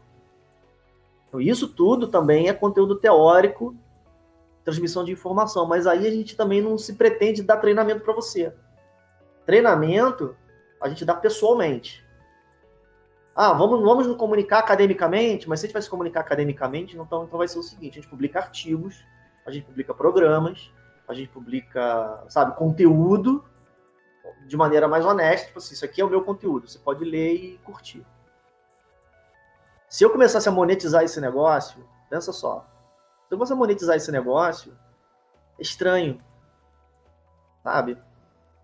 Monetizar no sentido de, por exemplo, agora a gente tem umas plataformas de EAD que você sobe vídeo na plataforma de EAD de 20 minutos falando sobre alguma coisa, larga lá e esse troço fica lá cobrando 20 reais por 10 anos. Ia ser igual a ler um PDF que rola, que você salva no celular e nunca mais lê. Você vê como é que faz, mas não, não tira a parte da prática de verdade. Porque eu acho que a prática de verdade é que é o, o diferencial. Pois é, aí o tempo, o tempo de fazer isso, que é que tem essa, essa, essa dimensão do, do investimento do tempo livre. Deixa eu ler o Diego aqui que ele está me respondendo aqui. Tá, vou ler aqui para quem não estiver lendo o chat. Entendo perfeitamente os motivos, mas existe uma galera que não tem contato com uma comunidade para poder ter uma experiência semelhante e ver no Calem uma janela para suprir essa necessidade. Eu entendo isso, Diogo, mas eu não tenho como prover a experiência remotamente. Sugestão da minha parte, Diogo. É, a gente sabe que as pessoas, a gente já falou sobre isso no Fogo de Pestilência em alguns momentos, né? É, tem gente que está isolada mesmo, que está numa cidade pequena no interior e não, não tem. Tem seus amigos, mas entre seus amigos não tem ninguém que curta a mesma coisa, não curta essa vibe e tal. É, enfim, um país gigantesco, com cidades, milhares de cidades no interior, se é possível que aconteça. Mas a minha sugestão é fazer, fazer seu grupo, é, mesmo que remotamente pela internet, com as pessoas que você se sente afim. É, tem aí a comunidade do Calem, tem o grupo, que, que, é, que é, infelizmente, a gente não tem uma atividade grande no, no, no grupo do Calem no, no Facebook, mas fomentar essa, essa comunidade online e discutir sobre as coisas que estão lá, as coisas que nós temos disponíveis na internet, né? Que aí, se pelo menos não vai ter a experiência direta do, do da aula e do, da vivência da internet, da, da, do, do Calem enquanto instituição de ensino, pelo menos vai ter a experiência do debate e do encontro com outras pessoas ou com nós mesmos né, nesses espaços comuns. Né? Então, é, eu acho que é o, o que é possível para quem está distante. A melhor possibilidade é criar seus próprios grupos nas suas cidades, encontrar as pessoas que estão afim, descobrir as similaridades e estudar junto, criar junto e recorrer nos fóruns de internet que tem disponíveis aí os recursos que temos para trocar ideias pela internet. E viver a sua própria experiência de aprendizado, porque foi assim que a gente fez também. Né? Muitos de nós fizemos assim, a gente se encontrou e íamos tomar chopp e, debater sobre as coisas que a gente curtia. Então, acho que não tem nenhum problema também. acho que você pode ter uma experiência muito valiosa criando vale. o, o grupo. Fala aí, complementar, é, eu acho legal também o seguinte: é, quando você junta uma galera, quando você faz esse trabalho, igual você está falando, você também tem a chance de encontrar outros grupos e acabar disseminando esse conhecimento para outras pessoas. Afinal, a internet está aí, junto às pessoas que têm interesses afins. E no final das contas, a gente está aqui, né? É difícil, às vezes é custoso fazer uma viagem para o Rio ou para São Paulo para pegar alguma aula e tal mas a gente se esforça e se a pessoa vier, vai ser super bem recebida. A gente vai trocar essa ideia, vai fazer essa ponte, porque querendo ou não, a gente está aberto para isso também. A gente está aberto para esse diálogo com a comunidade e para construir, ajudar a galera também nas experiências que elas estão tendo, mesmo que a gente não consiga ensinar, como o Peu estava falando, prover essa experiência que a gente estava conversando. Não, total. É, isso que Gabs falou agora me lembrou do workshop que a gente teve mês passado, de Magia do Caos, com o Vinícius, do Magicando, da Penumbra Livros. Obrigada, Vinícius! Foi um workshop maravilhoso. E teve gente que veio, tipo, de Minas Gerais, que veio, assim, de outros estados, que viajaram, vieram só para São Paulo para assistir o workshop, porque confiaram, porque viram que estava bem organizado e curtiram bastante. Então é legal também isso, né, de ver o quanto que isso move as pessoas para poder estar tá ali, para aprender junto, para trocar, para compartilhar. O pioneirismo, ele é um, ele é um esforço injusto. Sabe? Da mesma forma como a transição de leitor de livro para praticante de ritual, ela tem uma barreira.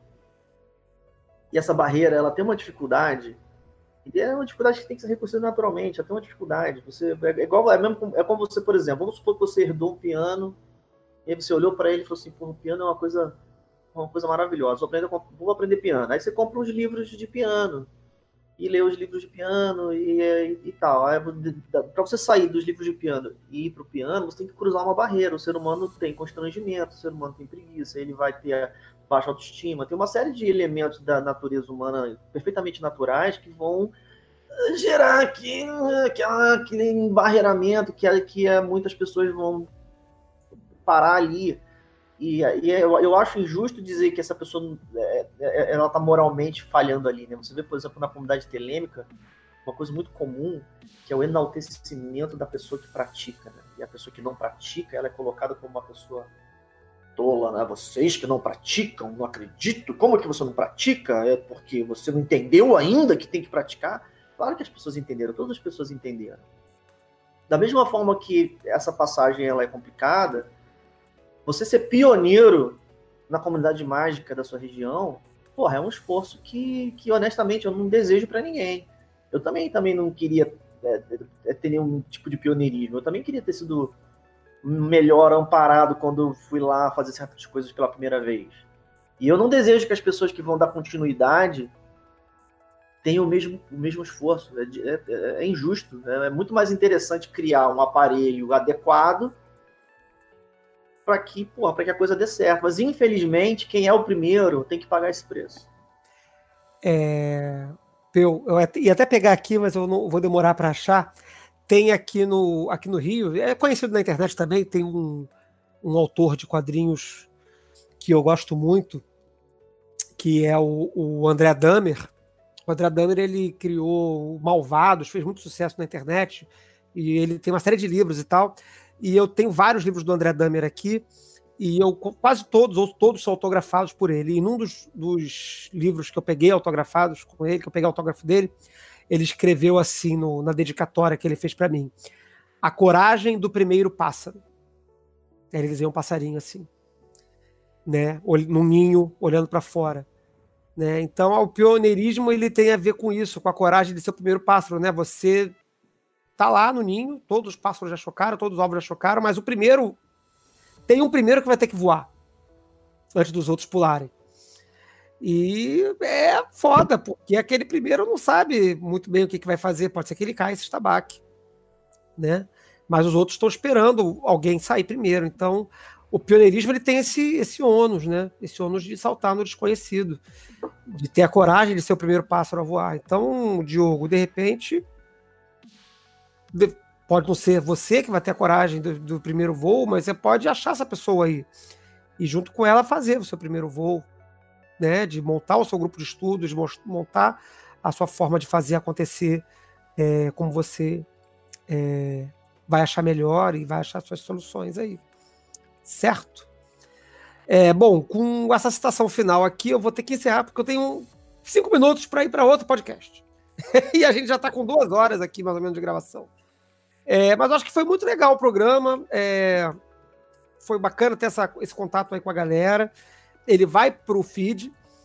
E esse programa é um extra, ele não vai contar dentro daqueles 10 programas do, da meta, da meta que foi atingida, de 10 programas entre junho e eu acho que março, né? São 10 meses consecutivos.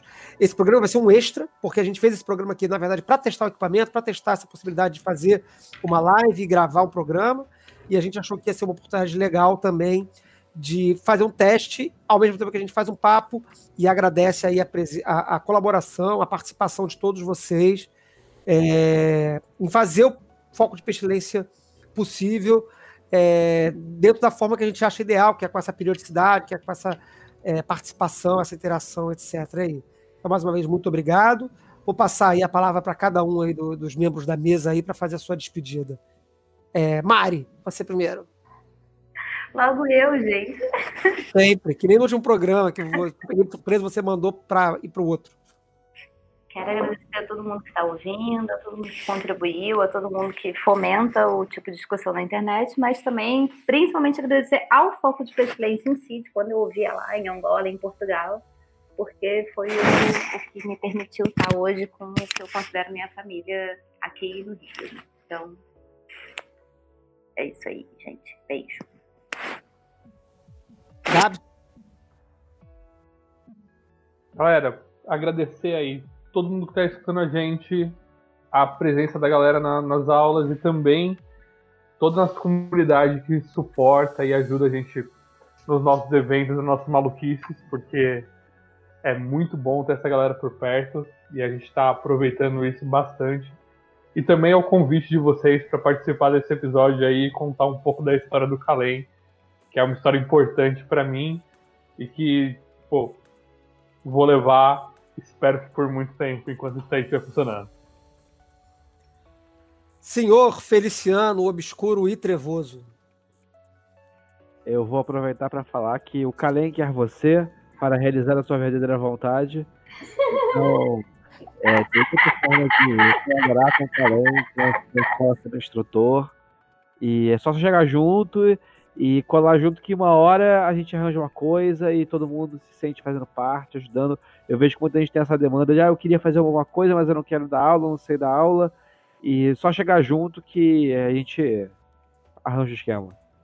É, é para quem participa da, do, das aulas do Calem de alguma forma, assim, tipo como aluno mesmo, sabe que a gente é super aberto para tudo. Assim, quando a gente está tendo reunião é, administrativa, se tiver aluno lá sentado, participa da reunião também. A gente é, é muito aberto. E quando a gente faz os nossos eventos também, frequentemente aparece um aluno ou ex-aluno antes do evento começar, tipo, aí tem uma vassoura para varrer no chão. A gente está sempre Galera, a gente é super acessível. A estrutura do Calem parece que às vezes tem a instrutor e aluno, mas isso é uma diferença que só existe ali na hora do curso e mesmo assim não é tão uma diferença tão grande assim não. Ela é bem menos uma cisão bem menos radical do que parece. Ela é bem mais borrada, bem menos separada do que isso. Então, Calem é isso. A gente chega junto e fazer junto com a gente aí que a gente está tá aí. É, Peu Lamarão.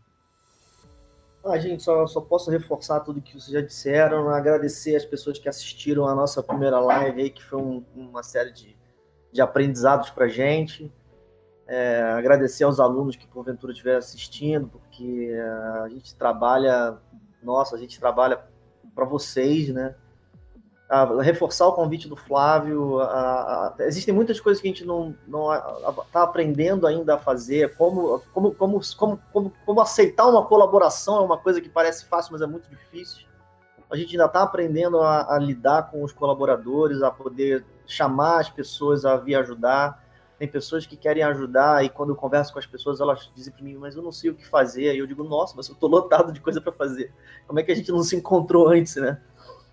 É, então a gente está aprendendo muita coisa ainda. Isso que a gente está fazendo hoje é um aprendizado. Essa é a primeira vez que a gente usa essa tecnologia para fazer trabalho. Eu acho que foi muito legal fazer live, ver aqui o chat, as pessoas falando. É, foi mais fácil do que parecia a princípio. Assim, eu não vejo razão porque a gente não pode reusar esse negócio, fazer mais lives aí ao longo do, dos próximos meses.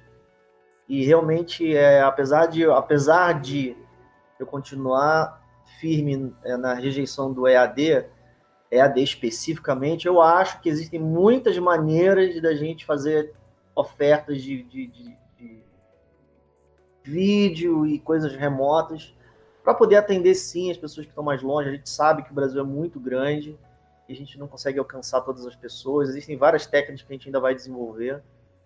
Estou muito ansioso, muito animado com o que a gente vai fazer pela frente. Então é isso, galera. Mais uma vez, obrigado aí a todos que acompanharam ao vivo. Obrigado também a quem está ouvindo esse programa ou no YouTube ou no, no, no feed do podcast, que deve ir essa semana para lá. Provavelmente a gente vai mandar assim, sem muita edição. Não sei, o Gelo vai decidir, que vai ser o nosso editor daqui para frente. E então, muito obrigado à presença de todos que estiveram conosco ao vivo. Muito obrigado a todos que estão ouvindo agora depois da gravação.